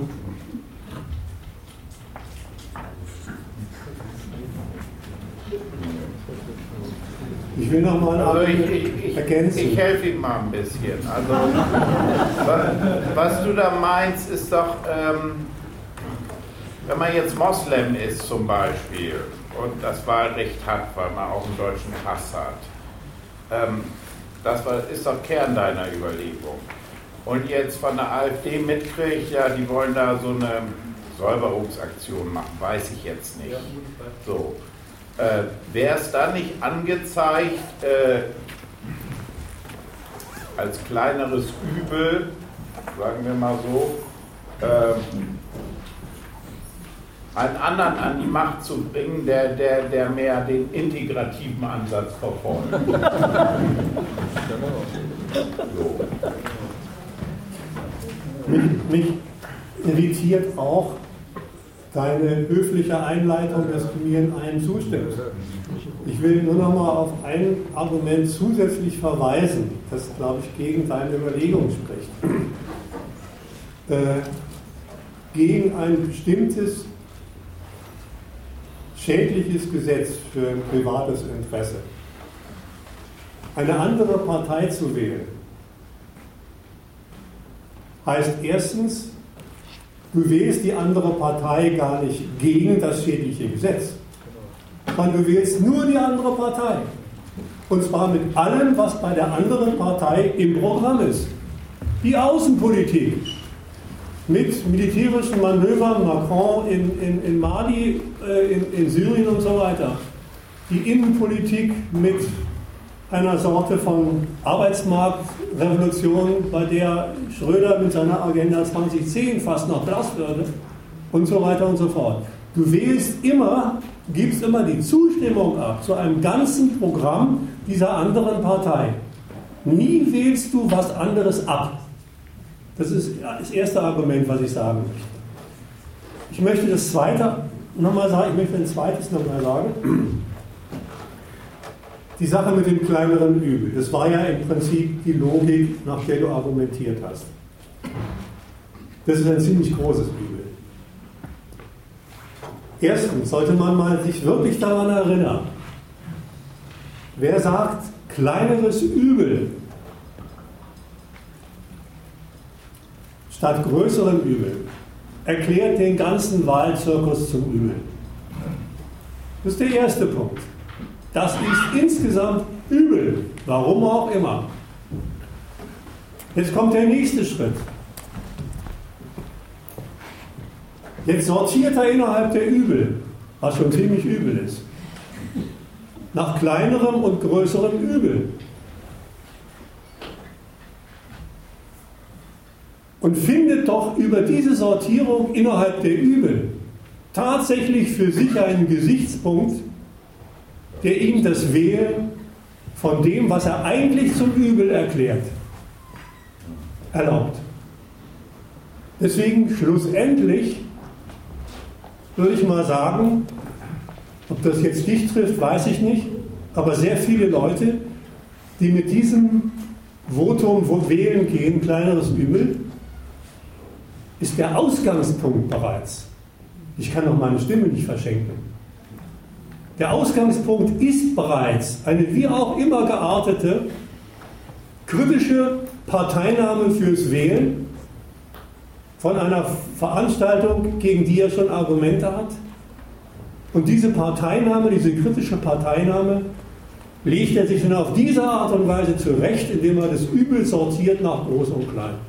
Das sollte man nicht machen. Aber die inhaltlichen Widerlegungen sind ja gekommen durch die anderen Beiträge. Ich muss sagen, ob es dir einleuchtet oder nicht.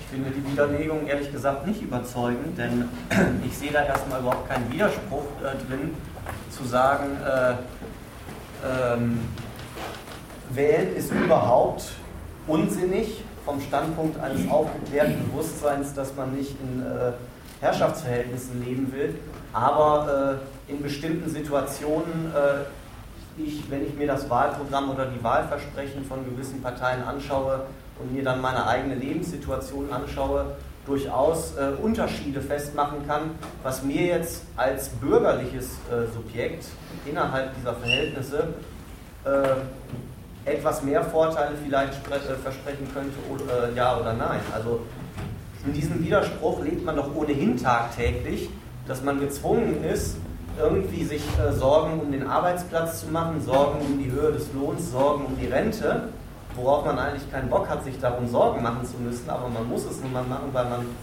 äh, eben nur, äh, weil man nicht über ja, die Mittel des Reichtums einfach so verfügt dann wählst du.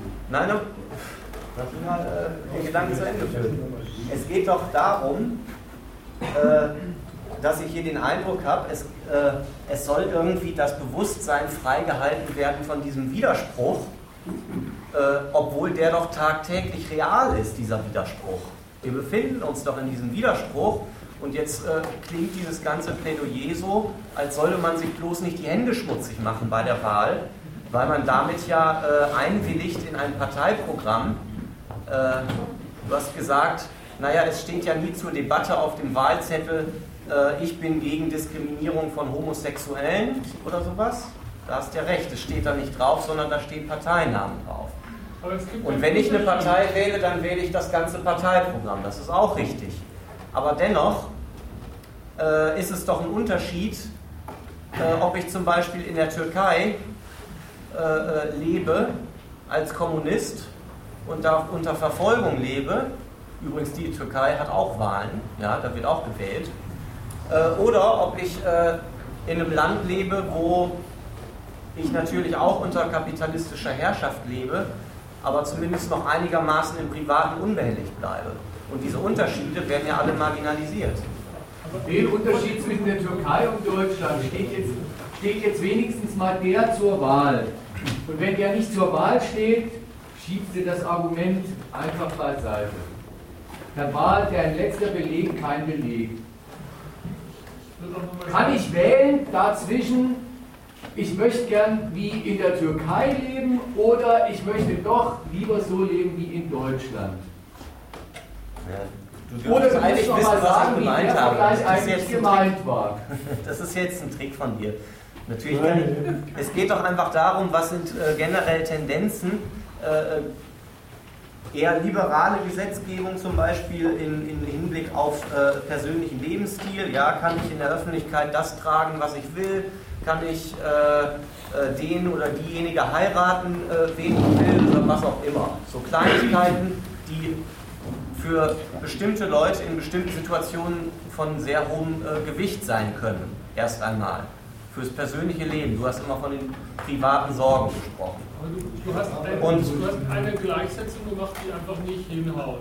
Also du hast am Anfang gesagt, man kann sich ja nicht aus allem rausziehen, weil man irgendwie was ablehnt weil man lebt ja drin. Also, dass man arbeiten gehen muss, das ist so. Also muss man sich um den Lohn kümmern. Dass es eine widersprüchliche Geschichte ist, ist so. Dass man wählen gehen muss man nicht. Man muss nicht, und da fand ich, war der Vortrag erstmal, dass es nur Zustimmung ist, äh, war, das ist nichts, was man muss. Es ist nicht nur nichts, was man nicht irgendwas, was man muss, sondern ähm, es, ich weiß gar nicht, ihr habt euch jetzt offensichtlich auf, man in diesem Widerspruch irgendwie geeinigt. Ich habe gar nicht so genau verstanden, was gemeint ist. Jetzt hast du es mal so interpretiert, man muss, ja, wenn man von Lohn leben muss, muss man sich darum kümmern, dass man das irgendwie kann. Schon, schon da ist dies, die, die Reichweite von, man muss sich auch darum kümmern, dass man das kann, nicht sehr weit. Ja. Die bezieht sich immer nur auf einen selbst. Darin, dass man zusieht, dass man arbeitet und Lohn kriegt und dann muss man, dann muss man irgendwie mit dem zurechtkommen. Ist man von lauter Sachen abhängig, die zu gestalten, liegen komplett außerhalb der Reichweite von einem selbst. Und es ist ja, dabei wird man gepackt. Ja, also dieses, man ist, man ist in den elementarsten bis hin, man ist in den intimsten Fragen abhängig von fremden Interessen bis hin zu einer Macht, die auf alles aufpasst. Wahl ist überhaupt, also ich meine, das ist der positive Inhalt, von dem du sagst, das muss man nicht. Wahl ist eigentlich, das ist das Bekenntnis dazu. Und es ist von oben auch genau so gemeint, zu akzeptieren, wovon bzw. von wem man eigentlich abhängt. Und dem, von dem man abhängt, das zuzugestehen, dass derjenige das ist. Man nimmt nicht auch als Homosexueller sein Leben in die Hand und sorgt dafür, dass man weniger diskriminiert wird. Wenn man dem zustimmt, dass es alles eine Frage ist, wie sich der Gesetzgeber dann nach welchen Koalitionsabwägungen auch immer irgendwie dazu stellt. Auch der Homosexuelle mischt sich aus, wenn er sagt, es gibt erstens eine scheiß Feindschaft gegen Leute wie mich, die prägt die Sittlichkeit dieses Gemeinwesens. Dazu macht er schon mal überhaupt keinen Beitrag. Wenn er sich heimlich still und leise in einer Wahlkabine einschließt und so, dass es keiner merkt, dazu bekennt, dass ihm eine Partei, die dann auch die ja, wozu auch immer er sich da bekennen mag.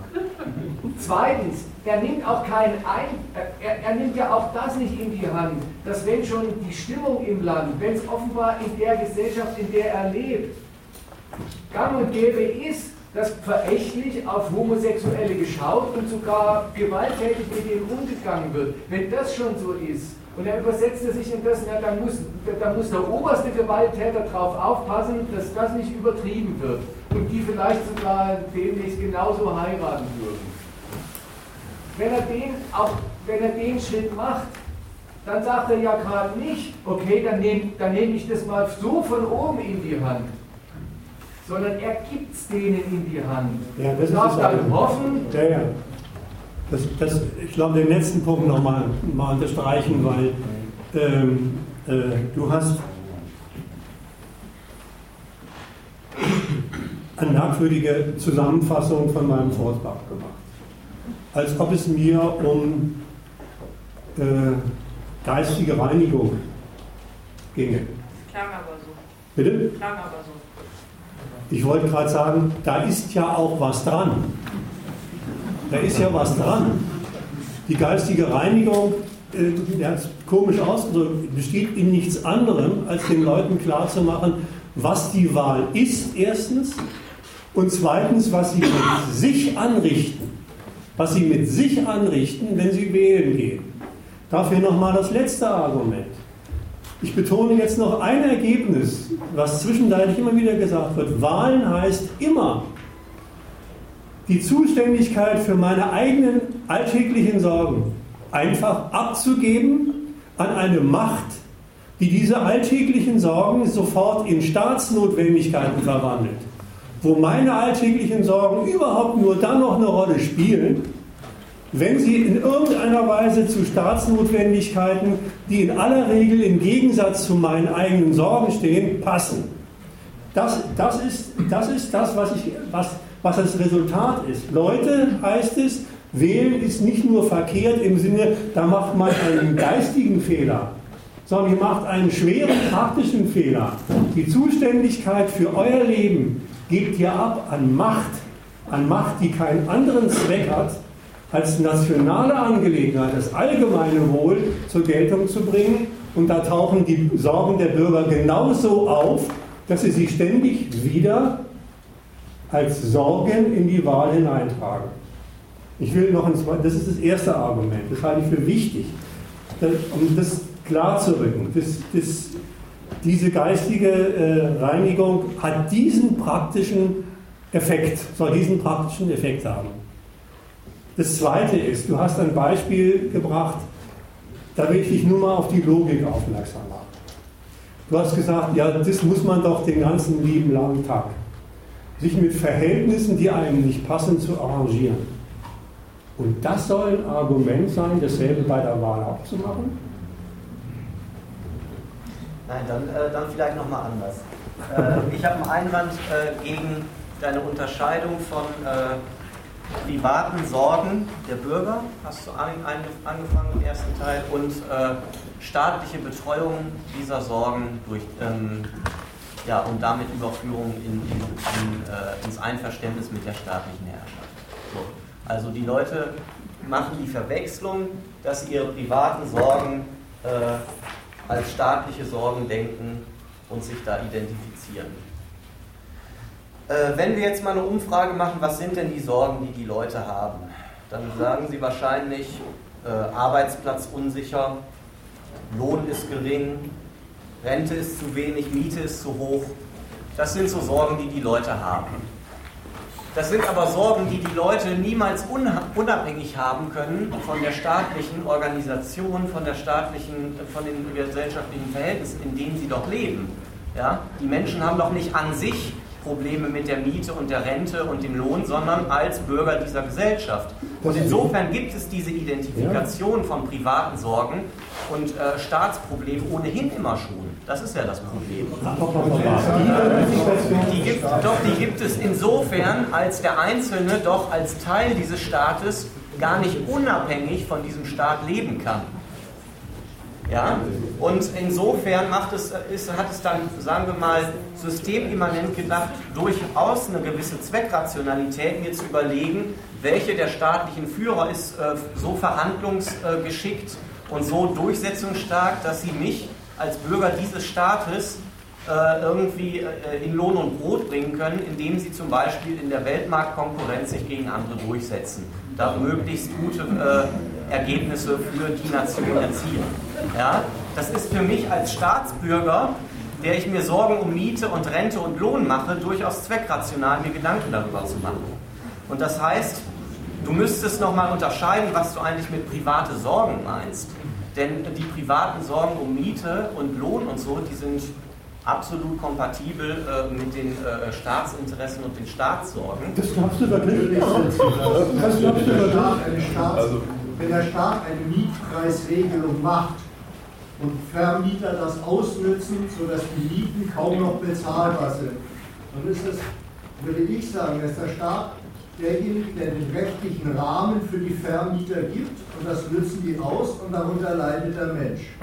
Wenn sich der Mieter, der dann darunter leidet, sagt, äh, so nett wie du sagst, das hat doch irgendwie mit dem Staat zu tun, da hat die Rolle des Staates aber ziemlich unter den Tisch gekehrt. Er ist doch derjenige, der das erlaubt, was dann ausgenutzt wird.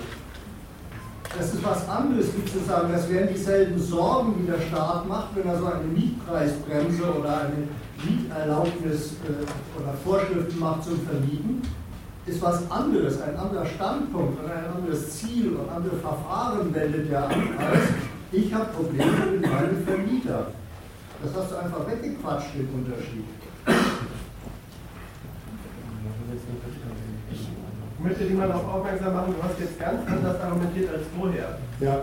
Vorher hast du gesagt, da wären Homosexuelle oder wer auch immer, die haben, und die haben ihr Problem und würden von daher äh, sich die Frage stellen, äh, äh, die Partei ist, am wenigsten schlimm, ist dafür am, am wenigsten schlimm, sage ich jetzt mal. Da unterstellst du ja die Differenz von dem, von dem äh, die die Leute auch wirklich machen, von ihrem Motiv und dem, was sie wählen. Beim zweiten Anlauf hast du so geredet, als würden die Leute tatsächlich ihre Sorgen im, im Wortsinne identifizieren mit denen des Staates und würden eigentlich bei der Miete sich die Frage stellen, wen muss ich wählen, damit Deutschland im, im Weltmarkt vorankommt, denn davon hängt letztlich auch meine Miete ab und alles das Gleiche. So identifiziert Gibt es da keinen Zusammenhang? Wie bitte? Gibt es da keinen Zusammenhang? Es gibt immer den Zusammenhang mit dem, das war ja schon der Einwand gegen den, gegen den ersten Beitrag, von wegen man müsste sich mal fragen, an welcher Stelle wäre es denn so, dass man äh, vielleicht betroffen ist von dem, äh, von dem, was bei der Wahl rauskommt. In, in, jeder Lebensregelung ist man betroffen davon. Sogar die, die Frage der sexuellen Orientierung ist eine Frage dessen, was die Staatsgewalt äh, offenbar verfügt. Davon gehst du ja selber aus. Und jetzt in eurem Beispiel soll man sich also allen Ernstes das zur Grundlage nehmen, dem Verhältnis zuzustimmen, dass das immer so bleibt. Das war doch die, äh, die, die äh, von wegen, man würde sich da einmischen.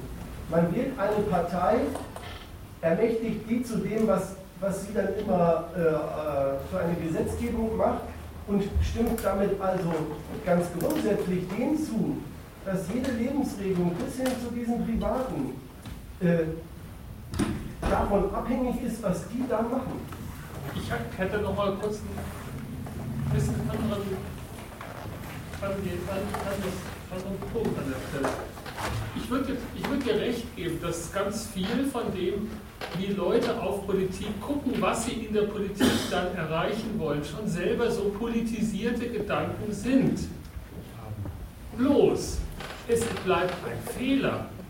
Du hast das Beispiel gemacht, dass es äh, dass es für einen Menschen, der abhängig ist von Arbeit in Deutschland, irgendwie zweckrational sei, sich für die Konkurrenzerfolge Deutschlands in der Welt äh, einzusetzen. Nein, dem ist nicht so, weil die Konkurrenzerfolge Deutschlands in der Welt gehen auf seine Kosten. Das ist, das mag der sich zwar einbilden und deswegen meinen, dass er das gleiche Interesse hat. Das ist aber nicht so. Ich will nochmal das unterstützen, was, was ihr jetzt gesagt habt. Und zwar mit einem Teil aus dem Wahlkampf. Äh, ich hatte ja die ganze Wahlwerbung nur an der inneren Sicherheit gemacht. Das Ganze könnte man machen auch an Fragen Arbeitsplatzsicherheit. Macht die SPD. Wie macht sie das? Da ist sie ein bisschen hellsichtiger, als du die ganze Sache dargestellt hast. Der Schulz geht nämlich von folgendem aus. Ich lese mal vor. Der sagt, wer arbeitet, soll von seinem Lohn gut leben können.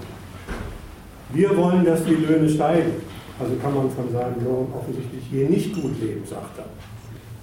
Tarifbindung soll wieder zum Normalfall werden. Willkür der Unternehmer in Sachen Lohn wollen wir nicht. Frauen müssen für die gleiche Arbeit den gleichen Lohn bekommen für Männer und so weiter und so fort. Womit steigt er ein? Er steigt mit dem Wissen ein, dass die Lohnverhältnisse hierzulande großen Teilen der auf Lohnarbeit angewiesenen Menschen nicht nur kein gutes Leben, sondern manchmal nur ein Leben innerhalb oder unterhalb des Existenzminimums. Das weiß er, davon geht er aus. So redet er mit den Leuten. Er weiß also von der Betroffenheit großer Teile der Leute, aller derjenigen, die von Lohnarbeit leben müssen, von diesem Lohnverhältnis. Guter Sozialdemokrat. So. Und er weiß, dass die Leute das nicht nur stört, sondern das ein Leben lang sie begleitet und ihr Leben ziemlich ruiniert. Ausgangspunkt. Was zieht er jetzt für eine Konsequenz daraus? Wer seinen Job verliert, kann auf uns zählen. Hochinteressant. Vorher hat er geredet von, man muss ja Geld haben für gutes Leben. Jetzt ist er bei einem ganz anderen Thema. Ist es ja dabei, Job haben ist überhaupt das höchste Glück auf Erden. Wobei der Job, ja, der Job, von dem er vorher, den Jobs, von denen er vorher gerade geredet hat, solche sind, die das gute Leben gerade verunmöglichen. Da ist er schon bei Arbeitsmarkt. Geht aber noch weiter. Wir schaffen ein, ein Recht auf Weiterbildung und verbessern damit die Chancen auf dem Arbeitsmarkt. Wie sind denn Chancen auf dem Arbeitsmarkt definiert? Ja, wie gesagt, gutes Leben, Ausgangspunkt. Dann, das geht überhaupt nur über Arbeit in Lohnverhältnissen. Und jetzt kann ich mal immanent sagen, nicht mal das ist sein Thema. Alle Leute, die keine Arbeit haben, sollen eine ordentliche Arbeit kriegen und dabei einen ordentlichen Lohn kriegen. Nichts davon. Jetzt kommt die nächste staatsmännische Relativierung des Ausgangspunktes oder Einordnung des Ausgangspunktes. Chancen auf dem Arbeitsmarkt, wie sind denn die bestimmt? Was redet er denn von Chancen auf dem Arbeitsmarkt? Da redet er davon, Arbeitsmarkt, Arbeit, Arbeit, diese Jobs, äh, von denen die SPD redet, dass sie den Leuten äh, äh, zukommen lassen will, hängen davon ab, dass Unternehmer nachfragen, und zwar nach ihren Kriterien nachfragen. Sonst hätte die Rede von Chancen überhaupt keinen Sinn. Eine Chance auf dem Arbeitsmarkt hat nur derjenige, der den Kriterien des Unternehmers entspricht. Das ist ja bei denen. Also unterstreichen diejenigen, die für Arbeitsplätze zuständig sind, sind allemal die Unternehmer, von denen im Ausgangspunkt gerade klar war, die sorgen dafür, dass mehrheitlich die Leute von dem, was sie dann an Chancen geboten kriegen, nicht leben können. Jetzt geht es zwar noch einen Schritt weiter. Er ist erstmal bei Unternehmer, er ist noch nicht bei sich beim Staat, kommt aber. Unsere verantwortungsbewussten und mutigen Unternehmerinnen und Unternehmer, Unternehmerinnen Unternehmen, kann er auch schon, unterstützen wir. Wir, die Politik. Jetzt ist er bei sich. Deshalb investieren wir in Aus- und Weiterbildung, Forschung und Digitalisierung, Verkehr und schnelles Internet. Jetzt ist er bei nichts anderem als beim Staatsauftrag, wie er den Unternehmern zu ihrem Geschäftserfolg verhelfen kann, sodass die unter Umständen noch Leute einstellen. Und eines der entscheidenden Hilfsmittel, die er da anspricht, Forschung und Digitalisierung, es ist auch klar, das Wort, Stichwort Digitalisierung steht heute dafür für die Arbeit, die anfällt, mit weniger Leuten zu schaffen. Also steht für Arbeitslosigkeit. Die Stützung, die er sich als Politiker vorstellen kann, landet also wieder genau bei dem, was der Ausgangspunkt, was, er, was, ihm vom, was bei ihm vom Ausgangspunkt halt so bedauernswert als Lage der Leute äh, gestört hat. Das, das ist das Verhältnis, wie Politik die Sorgen der Leute in Staatsnöte verwandelt. Und damit ist eins klar. Besser als er kann man die Differenz zwischen den Sorgen der Leute und dem, was der Staat und die Unternehmer damit anfangen, überhaupt nicht mehr ausdrücken. Also ich sage, fasse nochmal in die Richtung zusammen. Zusammenhang das war vorhin das Argument, will man denn bestreiten, dass es einen Zusammenhang gibt zwischen den privaten Nöten und dem, was der Staat macht und wie er sich ausführt. Und wie er sich sogar in der internationalen Konkurrenz durchsetzt. Und die, die, die ganzen, alle Argumente sollten das Gegenteil sein davon, ähm, zu behaupten, da gäbe es überhaupt keinen Zusammenhang. Und wenn der Staat die Leute anquatscht, also die Parteien in ihrer Konkurrenz, immer mit der Stoßrichtung wählt uns, dann wäre die Erfindung dabei, ähm, sie würden einen Zusammenhang konstruieren. Der ganze, der, die, die ganze Argumentation geht darauf raus, welchen Zusammenhang konstruieren Sie und, wie, und, und auf welchen wirklichen Zusammenhang beziehen Sie sich damit? Der ganze wirkliche Zusammenhang, das ist der, dass der Mensch mit seinen paar Nöten, das mag der, das mag der wissen oder nicht, dass er wirklich die abhängige Variable ist von lauter Interessen, von lauter gültigen, gültigen Standpunkten, die Erfolg haben müssen, damit er überhaupt zum Zuge kommt. Wobei ersichtlich ist, das war sein allererster Ausgangspunkt, dass die Wirklichkeit davon, von dieser Abhängigkeit, nie und nimmer darin besteht, dass wenn die einen Erfolg haben, die auf die es ankommt, dass dann auch das wenigstens das ungestörte, wenigstens das sichere Leben der anderen dabei hinten rauskommt. Die Abhängigkeit ist bloß das, ja, wenn die Unternehmen, wenn die Unternehmen keine Gewinne machen, dann stellen sie wirklich nicht ein.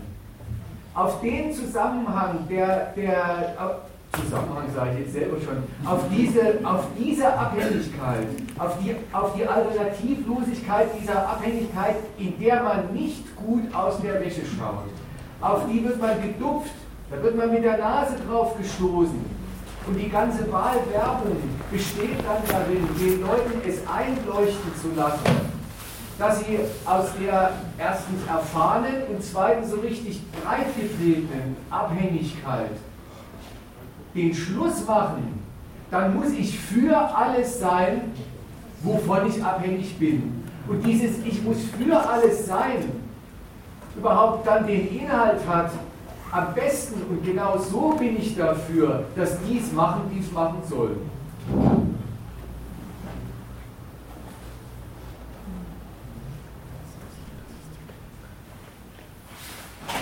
Du kannst es dir an dem Beispiel auch nochmal überlegen, was dir zwischendurch so eingefallen ist. Ähm, ja, die, ähm, die, internationale Konkurrenzfähigkeit, von der jetzt man doch auch, zu der gibt es doch auch irgendwie einen Zusammenhang zum eigenen Arbeitsplatz. Und wenn es gelänge, eine Verhandlungsführung an die Macht zu bringen, die geschickt ist. Jetzt ist erstens ist sehr die Frage, wenn du dir diese Gestalten anschaust, ob da Geschicklichkeit geistige Beweglichkeit der Verhandlungsführer überhaupt das ist, wovon Konkurrenzfähigkeit in Außenhandelsverhandlungen sich durchsetzt, bei diesen Analphabeten.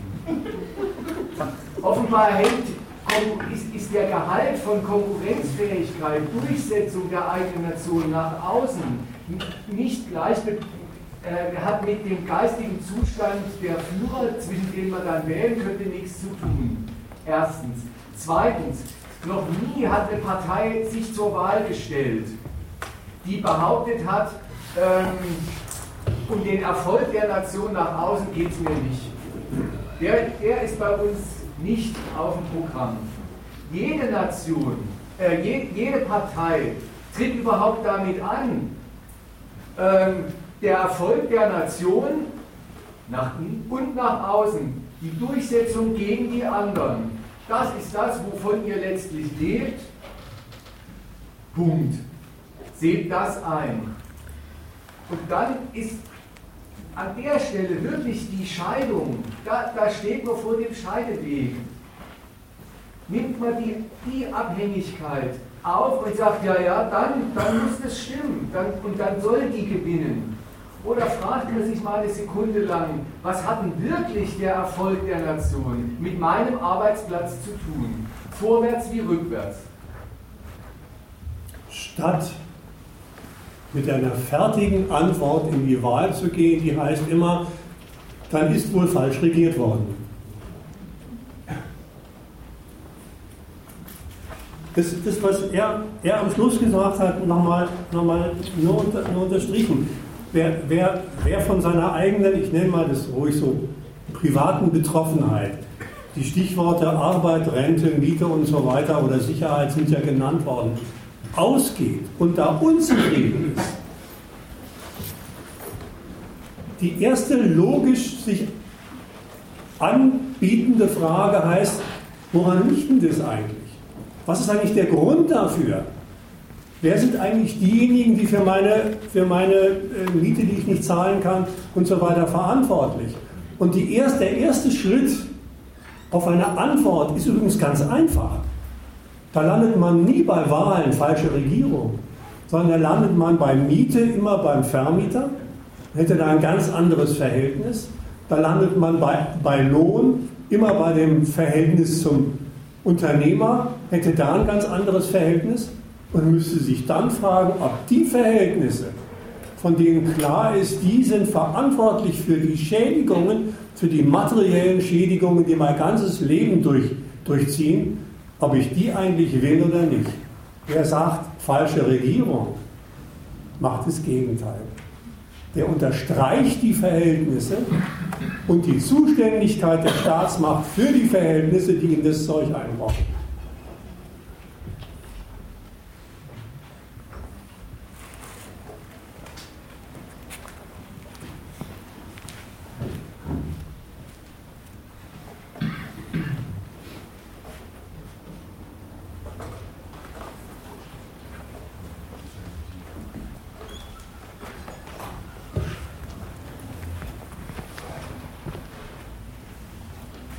vielleicht will ich auch noch mal was. Ähm, ich will vielleicht so anfangen wie, wie, der Erste. Äh, ich stimme dir in allen Dingen zu. schenkt, schenkt euch das, schenkt euch das. Macht doch gleich mit dem Aber. Ja, äh, in einem Punkt ist mit dieser geistigen Reinheit, das ist mir ein bisschen äh, aufgestoßen. Und dann bin ich auf deinen Anfang zurück und äh, ich stimme dir ja auch in, dem, äh, in der Aussage zu, dass nicht nur Wählen verkehrt ist, sondern auch ungültig Wählen äh, verkehrt ist, weil es äh, schon diesen Akt selber akzeptiert und äh, sich dann als ungültig Wähler zu diesem Akt verhält. Oder äh, es ist auch verkehrt, nicht zu wählen. So, und jetzt haben wir ein Problem mit der geistigen Reinheit, weil wir sowohl äh, es verkehrt ist zu wählen, als auch es verkehrt ist nicht zu wählen. Und nein, das ist, das ist jetzt alles Zustimmung zu deinem. Äh, also das will ich. Das sowas von gespannt, was ich. Ja. was jetzt kommt, ist, wenn das so widersprüchlich ist, weil eben das ganze Verfahren mit der Wahl äh, äh eine Ermächtigung ist für diejenigen, äh, die als Parteien sich da zur Wahl stellen äh, gibt es keine geistig reine Position in dieser Frage. Äh, äh, wählen, äh, also nicht hingehen, Kreuz machen äh, oder Kreuz nicht machen, ist in jedem Falle verkehrt. So, jetzt. Äh, Doch, gegen Wahlen argumentieren. Genau, gegen Wahlen argumentieren. Das ist die, sozusagen das ist die Lösung, das ganze Verfahren selber angreifen. Ja, Schluss, Moment, was, was eben passiert ist. Ja, dem, dem habe ich ja doch nicht widersprochen, oder? Ja, aber dann verstehe ich deine Frage nicht. Die Frage ist ja noch gar nicht. Achso, Entschuldigung. Ich hatte noch gar keine. Ich habe erstmal jetzt, okay, okay. erst jetzt zugestimmt. Äh, nur dann muss man sich doch vielleicht mal etwas genauer anschauen, die Parteien, die dann äh, äh tatsächlich zur Wahl stehen. Und wenn es so ist, wenn es so ist, ich weiß jetzt, was, äh, äh, was ich hier lostrete, äh, wenn es so ist, kann es doch sein, dass nicht alle Mäuse so grau sind, wie du sie dargestellt hast, in dieser abstrakten äh, äh, Beschreibung. Das heißt also, in dieser Frage der inneren Sicherheit, oder es sind nicht alle so grau. Es kann doch sein, dass innerhalb einer Partei es Personen gibt, die genau diese Position, nämlich diese Wahl selber anzugreifen und diese Ermächtigung selber angreifen, dass dieses genau vertreten wird. Das heißt Aber also, warum lassen die sich dann zur Wahl? Also warum nein, man kann, ja, man kann ja doch zum Beispiel dann sagen, wenn, wenn es nicht diese geistig reinen, äh, ich äh, äh, halte mich da rein von diesem ganzen Wählen, äh, was wie ich dir eben zustimme, äh, äh, gar nicht möglich ist, äh, äh weil Nichtwählen und Wählen sozusagen beides verkehrt ist, kann man doch vielleicht die Überlegung treffen, dass man mit Personen in Diskussion kommt, die genau dieses Verfahren selber angreifen. Das heißt, dieses Wahlverfahren selber angreifen. Und dann kann man ich habe nicht gesagt, dass man dann wählen kann. Ich, ich, habe nur gesagt, dass man nicht sozusagen so blind oder alle Mäuse als grau bezeichnen kann, sondern dass es tatsächlich eben innerhalb der Linkspartei noch Personen gibt, die genau dieses Wahlverfahren selber angreifen. So, und das ist die, also das ist die, die einzige, also um überhaupt in einen Diskussionszusammenhang darüber zu kommen, nicht äh, äh, dass jetzt die, die, CDU oder FDP an die Macht kommt oder dass die, die Linkspartei selber an die Macht kommt. Nee, sondern dass es darum geht, wie innerhalb dieser, dieser Diskussion über die Wahl, dass dieses Wahlverfahren selber verkehrt ist, um mit Personen in Diskussion zu kommen, die genau dies auch kritisieren. Innerhalb dieser. Äh, das machen wir. Das, dafür diente diese Veranstaltung. Es ging doch gar nicht darum zu sagen, Junge, was, was sollst du tun? Es geht, also was sollst du wählen oder nicht wählen? Das war eigentlich das Missverständnis, okay. was Berg ganz am Anfang irgendwie wieder, wieder, also was er klargestellt haben wollte, wenn ich das richtig verstanden habe. Das ist nicht die Frage, sondern es geht darum zu sagen, was ist die Wahl? Was richtet sie an? Was ist ihre Funktion? Und natürlich kann man das diskutieren, auch mit Anhängern der Linkspartei, wenn sie irgendwie dafür ein Interesse haben Wieso, wieso man deshalb in die Wahlkabine gehen müsste, sehe ich eigentlich nicht. Nein, das habe ich auch nicht behauptet. Ich will nur mal eine Sache sagen, also zwei Sachen auch zur Linkspartei.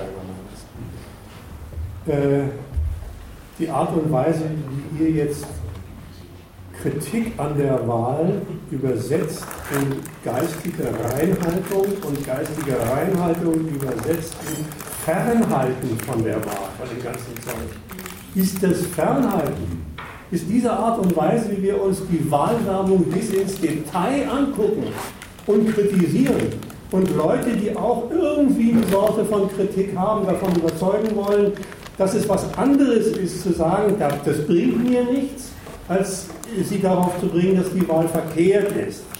Also das mit raushalten, das streichen wir mal. Ja? Das ist das Erste. Das Zweite ist, ähm, ich habe vor kurzem gerade mit Leuten aus der Linkspartei über das Wählen diskutiert. Die haben, fing auch so an. Ich stimme dir in allem zu. Aber, aber ist es nicht notwendig, dass wir die Linken, da hat er mich gleich mit, mit, mit einverleibt, dass wir die Linken auch im Parlamentarismus eine Position verteidigen und aufbauen, die gegen dieses System ist. Da habe ich gelacht. Da habe ich gelacht. Und habe einfach mal zurückgefragt, lieber Mann, weißt du eigentlich, wie diese Gesellschaft mit ihrem Wahlrecht umgeht mit Parteien, die wirklich mit einer Kritik vom, am System ernst machen wollen? Weißt du das nicht? Ja, ja, KPD-Verbot und so weiter und so fort. Worauf ich raus wollte, ist, die Art und Weise, wie hier das Wählen als demokratisches System organisiert ist, legt nicht nur fest, wann gewählt wird, wie gewählt wird, sondern legt zum Beispiel auch fest, wer überhaupt wählen darf und legt fest, wer gewählt werden darf. Das mit dem, wer wählen darf, das ist eine kleine Fußnote, passt nicht ganz in die Logik, aber da ich es mir überlegt habe, sage ich es halt einfach mal, wer wählen darf, äh, es ist hochinteressant. Frühestens nach 18 Jahren, wenn die Menschen äh, zwölf Jahre lang äh, indoktriniert worden sind in der Schule, auf dieses System geistig verpflichtet worden sind, dürfen sie wählen. Dann dürfen sie wählen. Und dann sind sie mündig. Dann dürfen sie wählen. Dann ist gesichert, dass so etwas wie die Grundlage, dass die Politisierung greift, in der Schule gelegt worden ist. So, jetzt aber zur Linkspartei nochmal noch mal zurück. Die Linkspartei hat gesagt, ja, aber wir sind doch welche, die im Parlamentarismus das systemsprengende Element anbringen. Dann habe ich gesagt, so, zeigen wir mal im Wahlprogramm einen einzigen Punkt, der das trifft. Was ihr wollt, ist zum Beispiel, ne, dann sagt sie, ja, wir wollen doch auch die AfD raushalten. Habe ich gesagt, hochinteressant. Wie ihr die AfD raushalten wollt, enthält eine Fülle von Fehlern, die mit Systemkritik, die unterhalb von Systemkritik überhaupt angesiedelt sind. Was ihr macht, ist Nährboden austrocknen. Wisst ihr eigentlich, was das ist? Nährboden austrocknen. Nährboden austrocknen basiert auf der kreuzverkehrten Argumentation, dass so etwas wie soziale Unterprivilegierung, wie die immer sagen, also materielle, äh, materielle Sorgen, der Grund seien, um AfD zu wählen. So ein Quatsch, so ein Quatsch. Materielle Sorgen sind der Grund für alles Mögliche, aber AfD zu wählen folgt mit Sicherheit nicht aus materieller materieller Deprivation. Sondern jetzt, aus dem, aber jetzt mach's andersrum, sondern aus, aus, einem, aus einem Standpunkt zu Zusammenhang von mir und Staat, der vorhin, der vorhin gutiert wurde. Ja. Die machen genau den Fehler. Ich ja. bin abhängig vom Erfolg meiner Nation, also muss ich mich auf den Standpunkt der Nation stellen. Das, mit so einem Standpunkt wird man AfD-Wähler oder Wähler. Ja. Wie, wie kommt aus dem Umstand, dass ich eine Miete nicht zahlen kann, Ausländerhass? Der folgt nicht einfach draus. Der folgt aus diesem Argument, was er eben eingeschoben hat. Das nächste, was man sagen kann, Wer, wer auf diesem falschen Standpunkt steht, der sagt, also müssen wir eine Parteipolitik machen und dafür auch antreten, die sich um die sozialen Sorgen der Leute kümmert. Da habe ich gefragt, wie geht denn das bei euch? Ja, wir müssen den Sozialstaat stärken. Den Sozialstaat stärken ist den Sozialstaat stärken und es ist nichts anderes als die Stärkung der Elendsverwaltung in diesem Laden und hat mit den materiellen Sorgen der Leute nichts zu tun. Von wegen Systemkritik. Also wenn man mit Linken redet und die daherkommen wie, wie, wie Wagenknecht vor, vor zehn Jahren, dann, dann muss man sie mal wirklich drücken auf das, was sie da als Partei machen und wollen. Und nicht die Flausen, die sie, die sie nebenbei damit im Kopf haben. Ja, aber das, das, das ist ja ein ich habe auch schon mit Leuten äh, aus der linken Partei Siehst du, geredet. schon also, zwei.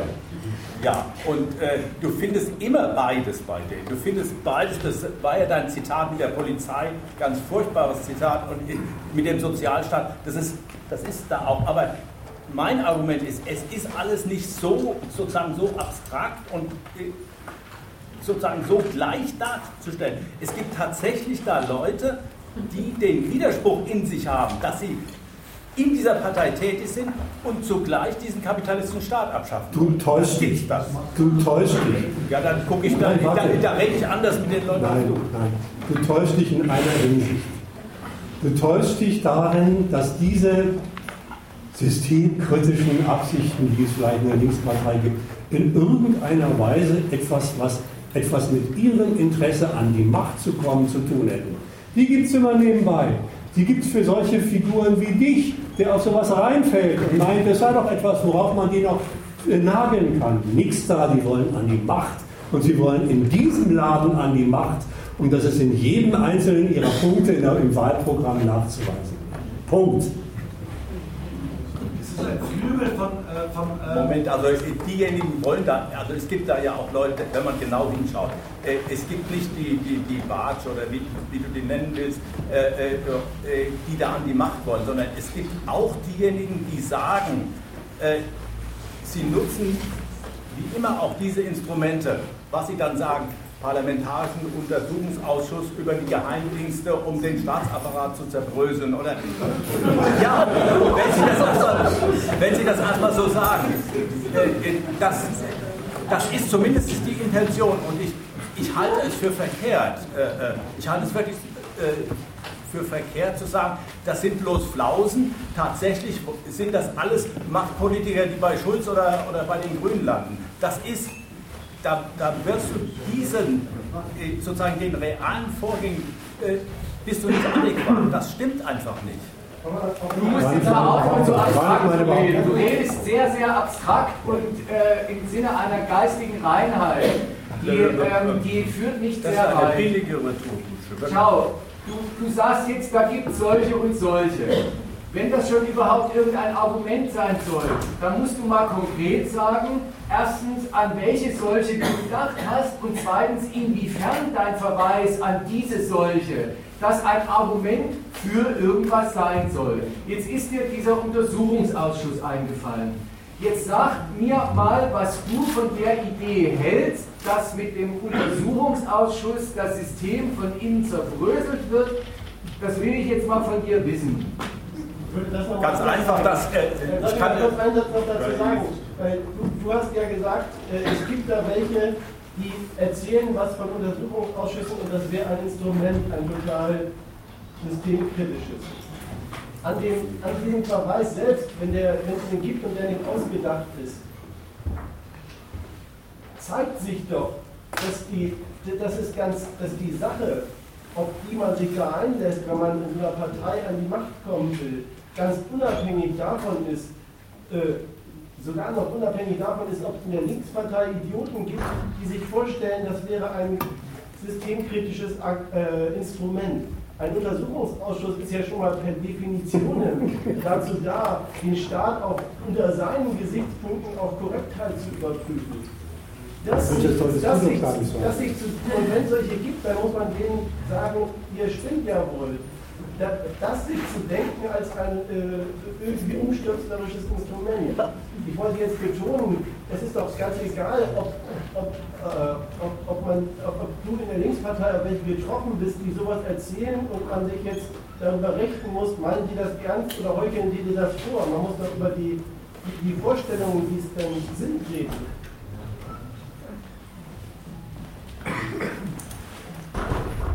Ja, ich wollte äh, also nochmal, weil der, der, andere mich gefragt hat, von wegen, äh, äh, was bringt denn sowas? Äh, Linke können sich in der Argumentation dann auf dieses Material, was in solchen Ausschüssen gesammelt wird, berufen, um gerade sehr viel deutlicher zu machen, was hier in diesem Staat oder in dieser Gesellschaft passiert.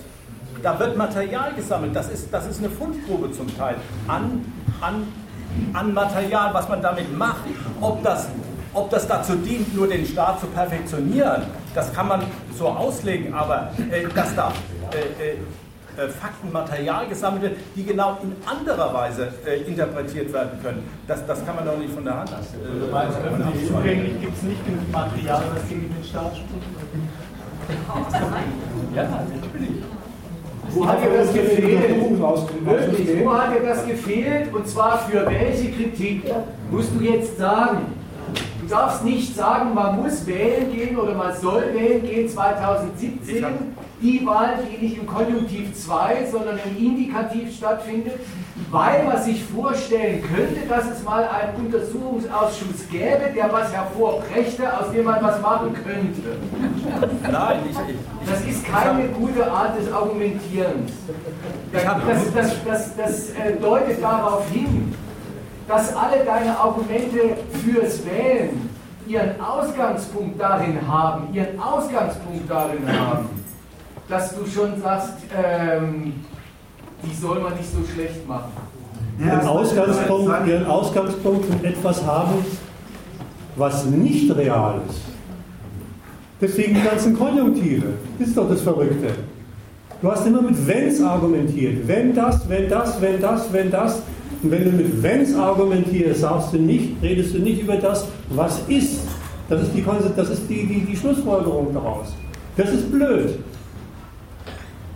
Moment, also mal rein logisch. Wenn es, wenn ich habe nicht dafür plädiert, sozusagen nicht zu wählen. Ich habe mich ja gerade dem angeschlossen, dass das eine völlig äh, äh, eine Situation ist, in der sowohl das Nichtwählen als auch das Wählen verkehrt ist. Das war mein Ausgangspunkt. Und da kann man nicht da, da, dazu sagen. Sind wir, ja wir sind jetzt beim Untersuchungsausschuss. Wenn du Leute in der Linkspartei kennst, die sowas vertreten, dann ist jetzt mal irgendwie ein Argument gefallen, was du denen sagen kannst. Dann kannst du, du, hast, du bist ja angekommen mit Leuten der Linkspartei, die, die mit so einem Quatsch kommen, wie Untersuchungsausschuss wäre eine prima Sache für Systemkritik. Dazu ist jetzt was gesagt worden. Das würde ich an deiner Stelle denen sagen. Ja. Und, nicht, und nicht hier einfordern. Man müsste. Das sagst du, gegen den, sagst du gegen die Argumente, die hier gegen die Wahl gefallen sind. Sagst du, man müsste sich nach irgendwelchen Leuten in der Linkspartei umgucken, die mit solchen Argumenten unterwegs sind. Wenn du, die, wenn du die schon triffst, dann sag ihnen halt das. Da fängst du nicht an mit im Prinzip hast du ja recht, sondern fängst du an mit, du spinnst ja wohl. Dann kommen die Argumente von also, ihm. Das, da sind wir uns ja einig, wenn, Ach. dass ich sage, du spinnst ja wohl, wenn du meinst, dass mit einer solchen Partei und der Ermächtigung durch das Wahlverfahren du nun in irgendeiner Weise was erreichen könntest. Aber man kann doch dann genauso da, da sagen, ja, weil es diese, diese sozusagen nicht in, reinen, in einer reinen Entscheidung auflösbaren Situation gibt, kann man doch mit denen dann darüber reden und sagen, ja, äh, was macht ihr denn dazu, um dieses, um dieses, die Infragestellung des Wahlverfahrens selber, die Infragestellung äh, der staatlichen Herrschaft, was macht ihr dazu, um das weiter zu befördern? Und das kann man nicht von vornherein sagen, ja, die sind genauso wie die CDU und die SPD. Das stimmt auch. Das ist, das ist, ich glaube, es, es gibt die Frage, wenn ich sie richtig verstehe, ist doch, ist doch, die Nachfrage ist die, was wir in dem ersten Punkt diskutiert haben, wie geht Wahl da? Äh, da habe ich dich jetzt mal so verstanden, ist das nicht bei diesen Linksradikalen innerhalb der Linken anders?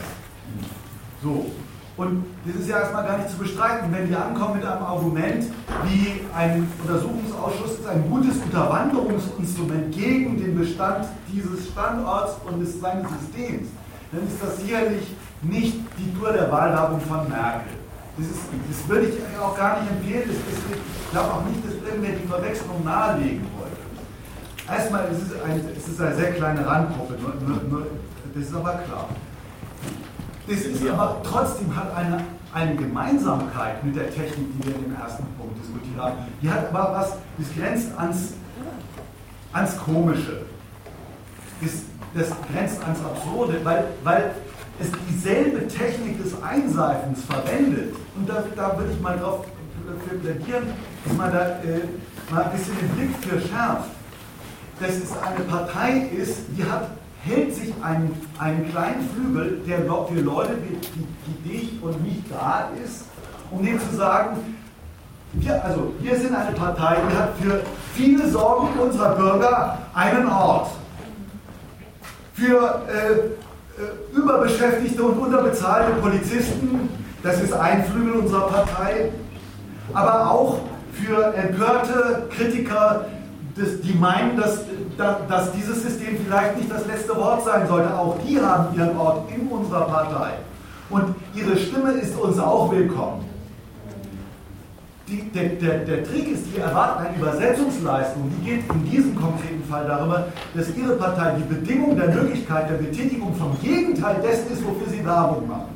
Und das ist das, wo einem dann immer so ein bisschen übel wird in den Diskussionsveranstaltungen oder dem selber auch ein bisschen, weil, weil, weil es ein Trick ist, der, der, der geht in den direkten Gegensatz zu dem, zu, äh, zur Werbung aus.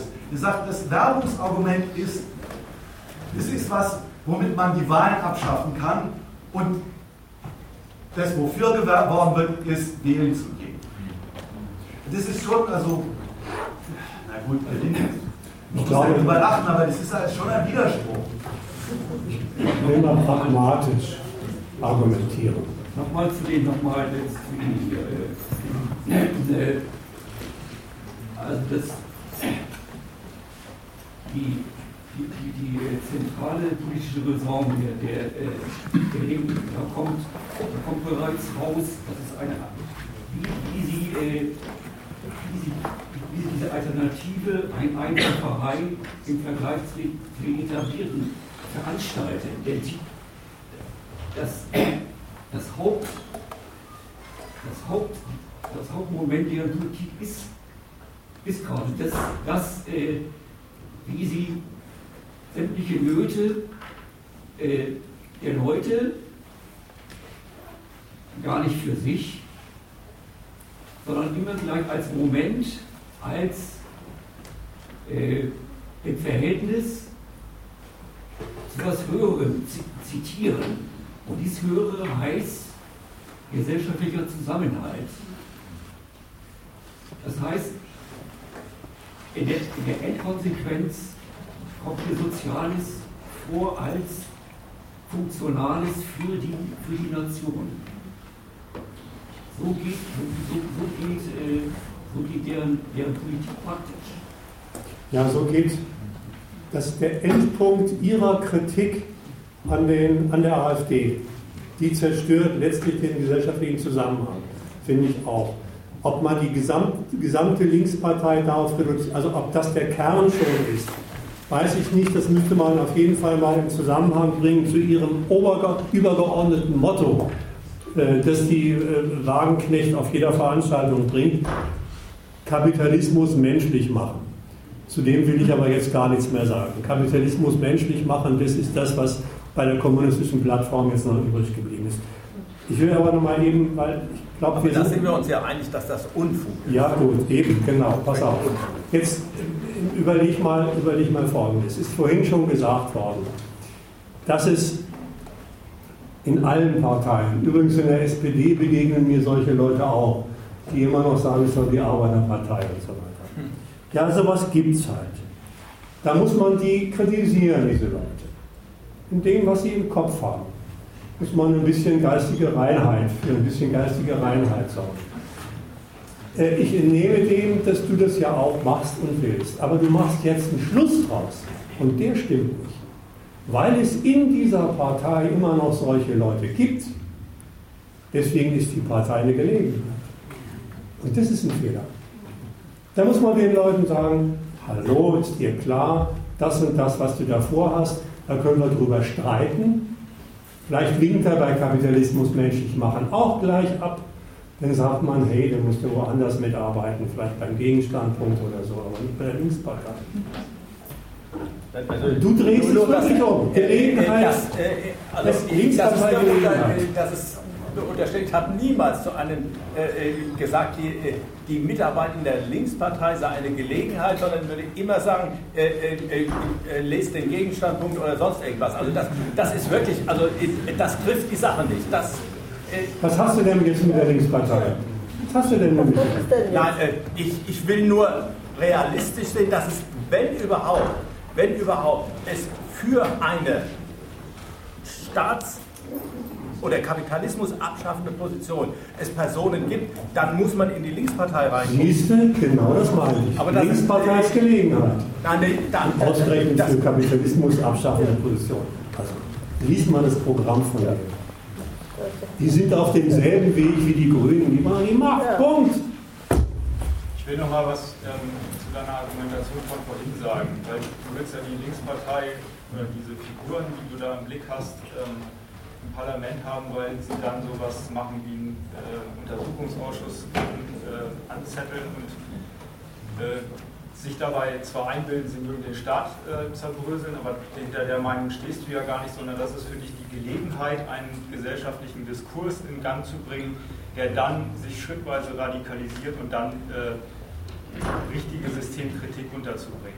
Das ist die Logik, die hast. So, und das ist die Bedingung der, der Möglichkeit. Du trittst für eine Bedingung ein, die erfüllt sein soll, um einen gesellschaftlichen Diskurs an, äh, anzuzetteln. Braucht es denn diese, die, die, dieses Material, was der Untersuchungsausschuss hier dann liefert, um, um, um Kritik loszuwerden? Das Material hast du doch auch jetzt. Du hast doch genug, du hast doch genug Material, an dem du deine Einwände gegen diese Gesellschaft platzieren kannst. Wozu brauchst du dann eine Linkspartei im, im, im, im, Parlament, die irgendeinen Unsinn macht, an dem du dich dann aufhängen kannst? Du hast, du hast doch die Argumente parat gegen diese Gesellschaft. Also dann, dann bring sie auch, auch unter und, und äh, tritt nicht für die Bedingung der Möglichkeit ein, dass, dass, ein, dass Linke, äh, Linke im Parlament irgendeinen Unsinn machen, äh, auf den du dich dann beziehen kannst. Und umgekehrt übrigens. Nein, so, so habe ich, nicht, so hab ich nicht argumentiert. Ich will nicht die Bedingung der Möglichkeit da herstellen, also selber herstellen, das ist nicht meine, meine politische, äh, mein politischer Punkt, sondern ich will nur zur Kenntnis äh, nehmen, dass es so etwas gibt. Ich schaffe nicht selber diese Bedingungen der Möglichkeit. Ich schaffe auch nicht selber den Untersuchungsausschuss und auch nicht äh, die, die Leute in der Linkspartei, die, da, äh, die dort da drin sind.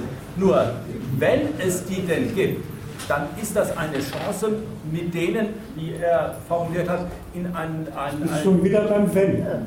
Und ich will, ich will noch mal richtig das, ich will, das gegenteilige Horn stoßen. Wenn es ein Hindernis für kommunistische Agitation gibt, dann ist es der Untersuchungsausschuss.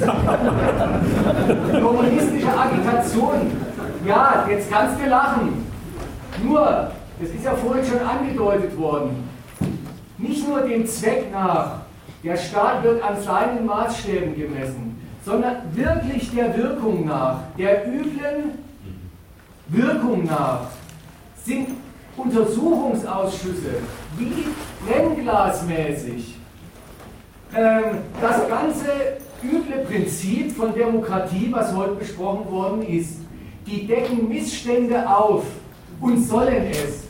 Das, was vielleicht irgendein Ganobe oder Gauner erfolgreich unter den Teppich kehren wollte, die Demokratie sorgt dafür, der Mist kommt ans Tageslicht. Und äh, jeder, der es nicht wissen wollte, wird damit behelligt. Erstens. Zweitens, äh, und übrigens, das, das hat es alles gegeben, lange ohne irgendeine Linkspartei. Das ist nämlich Untersuchungsausschüsse, richtig die Missstände in der Republik hervorkehren, ist immer schon ein gutes Konkurrenzmittel gewesen. Zweitens, was ist was ist die globale Wirkung, also die, dann die insgesamtige Wirkung, egal welche Partei für sich einen Konkurrenzvorteil rausschlagen kann oder nicht. Die Wirkung ist die eine, die öffentliche, der, der üble Stellenwert von, von Untersuchungsausschüssen, der besteht darin, die richtig mit dem, dass man das, was der üble Missstand ist, aufdeckt zugleich den öffentlich gültigen, also richtig den, den allgemeinen moralischen Maßstab dafür präsentiert und durchsetzt, unter welchem Gesichtspunkt da eigentlich was woran Kritik verdient. Drittens, es steht damit fest, dann folgt dem auch der ganze Diesem Maßstab, dem damit zugleich aufgerichteten Maßstab, folgt zugleich der ganze Umgang mit den Missständen, die aufgedeckt und in dieser ganz zielstrebigen Weise thematisiert wurden. Und was dabei immer rauskommt, das ist das beschissene Selbstlob, dieses hermetische, beschissen im Sinne von, da beißt man sich die Zähne dran aus. Selbstlob der Demokratie. Ich als System verdiene Zustimmung jenseits aller Missstände, weil bei mir alle Missstände auf den Tisch kommen. Da ist, da, da, ist, äh, ähm, da ist nicht nur ein kommunistisches oder sonst wie transzendierendes äh, ähm, Standpünktchen ein Millimeter vorangekommen, sondern da ist richtig das Gegenteil passiert. Der Untersuchungsausschuss ist der Punkt. Was will ich sagen, das ist, wollte ich noch eine, schließt ein. Die, die, die irre, die Vorstellung ist, das wäre in dem, was da aufgedeckt wird, ein Fundus, an dem man irgendwie Kritik entzünden könnte, weil schon mit dem ganzen Prinzip vorentschieden ist, dass, dass das, was da, was da äh, herausgefunden wird, darin äh, skandalös ist, dass es die Abweichung vom, vom normalen gleichen Übel ist. Genau, das meinte ich. Das, da ist der Maßstab, was ist da hier eigentlich der Skandal?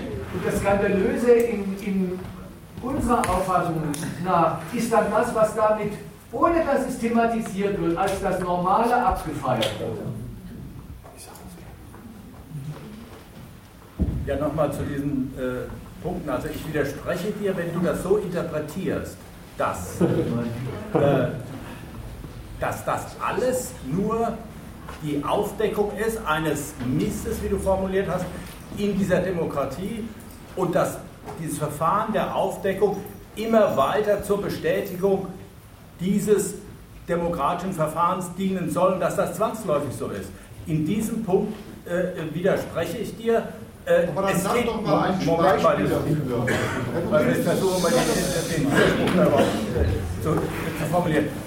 Wenn überhaupt dieses demokratische System in sich widersprüchlich ist, dann ist es nicht so, dass, dass ein, ein Kommunist irgendwie ein Pünktchen da irgendwie zu setzen hat, sondern der Kommunist hat an diesen Widersprüchen anzusetzen, um genau, äh, wie es da irgendwie mal äh, geheißen hat, diese Widersprüche zum Tanzen zu bringen. Das heißt also, um gerade daraus, daraus äh, äh, zu ziehen, äh, was die Wahrheit über dieses demokratische um Widersprüche zu entdecken in dem Laden, brauchst du doch nun aber wirklich keinen Untersuchungsausschuss.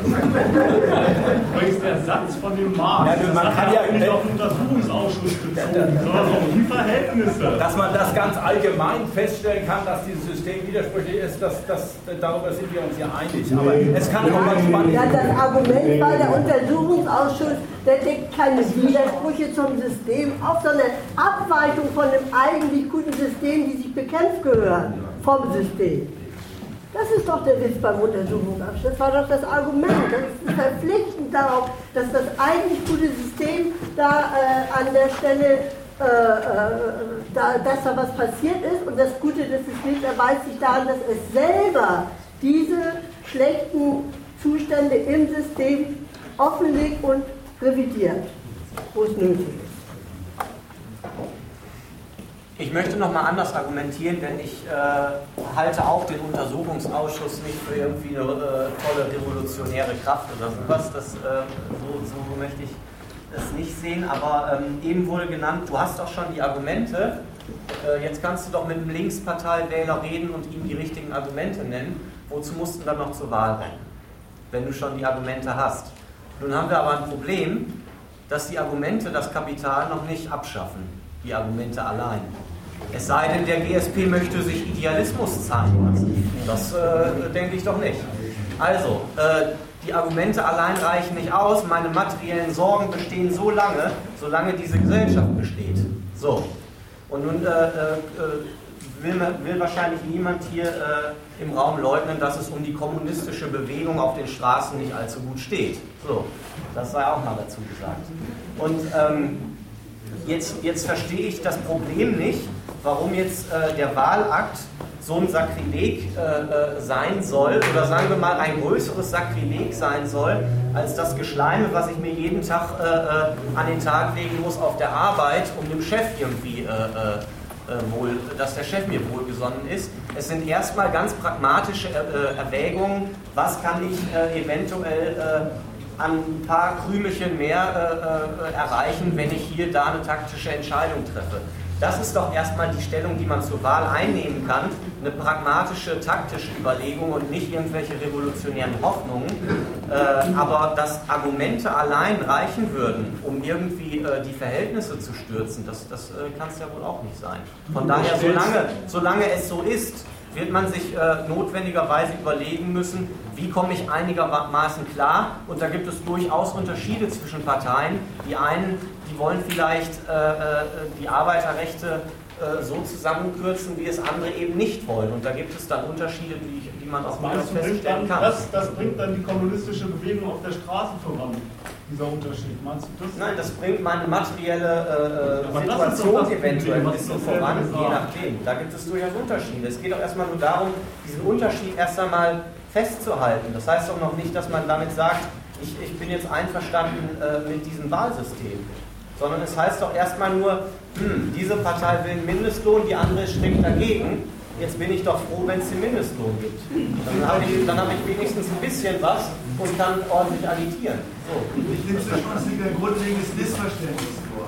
Die Argumente, die gegen die Wahl vorgetragen wurden, sind nicht eine Frage der Prinzipientreue. Ist auch keine Frage der Standfestigkeit des revolutionären Standpunkts. Es ist allen Ernstes unser Urteil darüber, was diese Wahlen sind. Und der Schluss ist, der Schlussverkehr ist keiner, der sagt, ähm, jemand, der aufrichtig gegen das System kämpft, darf sich nicht die Finger an Wahlen schmutzig machen. Das hat, da frage ich mich, ob wir bei derselben Veranstaltung waren. Das, das, das, das, muss man versuchen, sich äh, mal kurz einzulassen darauf, dass wir wirklich ernsthaft einfach darüber nachdenken, was das eigentlich ist, das WLG. Und wenn man, wenn man zu dem Urteil kommt, das, das ist das, Abruf, das, das Abrufen, sagen der Herrscher, von der Zustimmung der Beherrschten zu ihrer Beherrschung. Das Plaze, dass sie, dass sie ihre Stimme auch wirklich im Wortsinn abgeben an die Herrschenden. Ja. Dieses Urteil ist ein vernichtendes Urteil über Demokratie. Zu verbreiten war jetzt die Absicht von dieser Veranstaltung. Ja. Das, das, das, steht in einem, sagen wir mal, krassen Kontrast zu dem, zu dem Summenstrich, ein ehrlicher Kommunist äh, ist standhaft genug, um nicht Wahlen zu gehen, oder aber vielleicht ist ein ja auch im Alltag des Opportunismus fähiger Mensch zu der Kalkulation fähig. Das hat doch überhaupt nichts mit unseren Überlegungen zu tun. Wahl ist die Abstandgabe davon, sich, wie hast du es ausgedrückt, pragmatisch und um ein paar Krümelchen zu kümmern. Nein, unsere Kritik ist nicht, Wahl wäre bloß pragmatisch, sich unter den Bedingungen des Gegebenen um ein paar Krümelchen zu kümmern. Und das halten wir für, das halten wir für schäbig, sondern wir wollen sagen, das ist nicht das. Es, Wahlen, Wahlen lassen es nicht zu. Das ist in denen nicht vorgesehen, dass man pragmatisch mit ihnen sein Interesse voranbringt.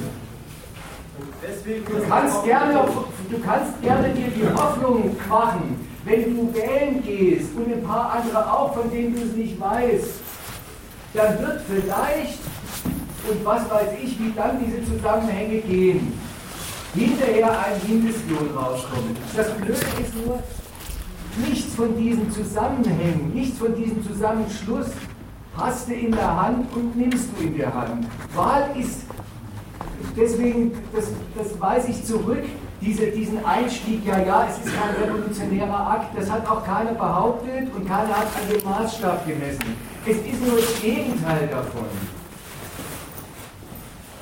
So kümmert man sich nicht um seine systemimmanenten Krümelchen. Es ist auch ganz merkwürdig, du bist eingestiegen mit der, ich sag's mal, Banalität dass mit den Argumenten noch nicht die Revolution auf dem Tisch liegt, naja, da müssen wir nicht groß drüber reden. Du hast dich damit irgendwie als Parteigänger für die Revolution geoutet, was ich sehr vernünftig finde, hast dann aber einen ganz merkwürdigen Übergang gemacht.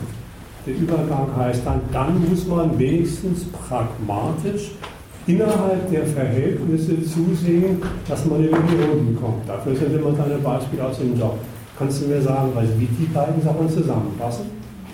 Passt nicht zusammen. Ja, was denn nun? Was passt nicht zusammen? Dass man revolutionär ist und sich dennoch um das tägliche Brot kümmern muss. Dass das ein Weg dafür ist, ein Mittel dafür ist, sich pragmatisch auf die Verhältnisse einzulassen. Hast du doch ständig verteidigt. Wer lässt sich denn nicht auf die Verhältnisse äh, ein, der Lohnarbeit leistet? Kaum, kaum einer. Ja, und was ist das für ein Argument? Die naja, Lohnarbeiter haben auch im Augenblick leider was anderes im Kopf als Revolution zu machen. Ja, also ich, ich glaube, der Einwand ist ganz bisschen anders gelagert. Du machst ja eine Berechnung vorstellig, die sagt, von, von einem Ziel, das du anführst und für gut befindest, dafür wäre das zwar kein Tauchlies, aber irgendwie immerhin ein kleines Mittel. Und insofern halte ich das auch nicht für richtig, das wäre, hätte keinen Zusammenhang zu dem, was im Vortrag gesagt worden ist. Genau das ist doch ein zwar sehr äh, eigentümliches, aber Beispiel dafür, sich ein persönliches Motiv dafür zurechtzulegen, was man mit einer Wahl erreichen könnte und, und von dem her als Grund eine, eine Wahl zu treffen und damit etwas zu tun, was mit dem Motiv, dafür wurde davor geredet, nichts zu tun hat. Da macht man etwas, wo man alle Berechnungen aus der Hand gibt. Das ist das ganze Gegenteil davon, damit die eigenen Berechnungen, welche auch auch immer voranzubringen. Das ist der, der, der, der große Einwand. Es ist schon ein bisschen geschummelt, wenn man sagt, wenn Wählen, und das ist gar nicht unsere Bestimmung gewesen, nicht ein revolutionärer Akt ist, dann ist es ein Weg zu einem Steak. Wie oft ich in der Wahlkabine war. Ich habe noch nie eins gefunden. Ich habe da immer nur Wahlzettel gefunden. Zu beurteilen, was, da, was, was, was, man, was man eigentlich macht, wenn man, wenn man diesen Wahlakt vollzieht. Das ist mit diesen zweimal um die Ecke gedachten äh, Nicht-Überlegungen. Also es ist nicht äh, revolutionär, also ist es wenigstens etwas. Wirklich, wirklich freihändig erfunden. Wirklich nicht am Gegenstand, an irgendwas gezeigt. Einfach nur dessen, weil, weil es, ja, weil es immerhin nicht ist. Das ist also die Logik des kleinen, kleineren Übels wirklich bis hin auf, die, auf den Gipfel getrieben. Die Unlogik davon. Ich will nochmal anknüpfen an die, an die Gedanken davor. Wenn, wenn das geteilt ist, ähm, die Revolution ist nicht das Wahlprogramm der Linkspartei. In dem Wahlkampf noch genau mit dem Gegenteil geworden. Revolution nein, aber egal. Dass, dass die Linkspartei das nicht als Programm hat, ist ja irgendwie ähm, eine Selbstverständlichkeit. Ähm, jetzt sagst du, das, das würde ich eigentlich am Ende am liebsten haben wollen. Vielleicht kann ich einen Aspekt davon zumindest bei der Linkspartei entdecken. Vielleicht gibt es, ähm, vielleicht gibt es am Ende einen Politiker der Linkspartei, der ein bisschen darauf hinwirkt, dass falls es mal einen Untersuchungsausschuss gibt, ähm, da mal ein, eher in die Richtung gehen kann, ähm, dass man Infos bekommt, die vielleicht ein Kommunist für was ganz anderes benutzen kann. Diese Verkettung von ähm, vielleicht ein bisschen wäre, denn ist gerade die Logik in der Partei etwas zu entdecken, wovon du selbst sagst, dass es nicht das Anliegen der Partei ist. Und dich wegen diesem kleinen Pünktchen, was du irgendwie okay findest, hinter die ganze Partei mit ihrem, mit ihrem Parteiprogramm zu stellen, es dir richtig zum Anliegen zu machen, die soll jetzt aber an die Macht. Du, du machst richtig den geistigen Fortschritt von, ich habe eine Kritik an den Parteien. Sie machen nicht das, was ich, was ich haben möchte. Hinzu, am Ende stelle ich mich dahinter dass ich von einer Partei regiert werden will. Das ist doch ein, da, da passt doch Ausgangspunkt und Endpunkt nicht zusammen. Nein, nein, das klar zu sagen, ich, ich, äh, ich teile das sozusagen definitiv nicht. Aber ich habe vielleicht die, äh, vielleicht übertriebene oder so Hoffnung, dass in dieser Linkspartei diejenigen äh, äh, sozusagen stärker werden, äh, die genau dieses, dass die Linkspartei die Macht ergreifen soll oder dass die in die Regierung kommen oder dass die äh, äh, dies genau nicht machen wollen, sozusagen, dass die das äh, sozusagen kritisieren. Und ich, ich, plädiere nur dafür, dass man die Augen aufmacht und sagt, naja, so ganz äh, einheitlich ist das gerade in dieser Partei nicht, äh, was äh, untertreffen diese Aussagen, die man äh, machen kann, dass die Wahlermächtigung ist, dass dieses Verfahren zu nichts anderem dient oder so. Das trifft für einzelne Personen gar nicht mehr zu. Das ist eine schlechte Art zu argumentieren. Die, die hat beide praktiziert. Ein, noch den Punkt. Das ist eine schlechte Art zu argumentieren. Wenn man, wenn man sich gerade überstreitet, was macht die Linkspartei, was ist die Wahl, sich dann daneben zu stellen, es könnte doch sein, dass es vielleicht einen gibt, der es anders macht. Vielleicht sind nicht alle Mäuse so grau, wie ihr sagt, war irgendwann mal gefallen. Ja, vielleicht ist es so. Dann nenn halt mal ein Argument dafür, warum das so sein sollte. Nenn mir einen Grund, warum ich überhaupt darüber nachdenken sollte, warum es überhaupt einen Hinweis darauf gibt, dass nicht alle Mäuse so grau sind. Das ist doch kein, kein Beitrag zu einer Debatte, zu sagen, es könnte so sein, dass du nicht recht hast. Was soll ich mit dem Beitrag anfangen?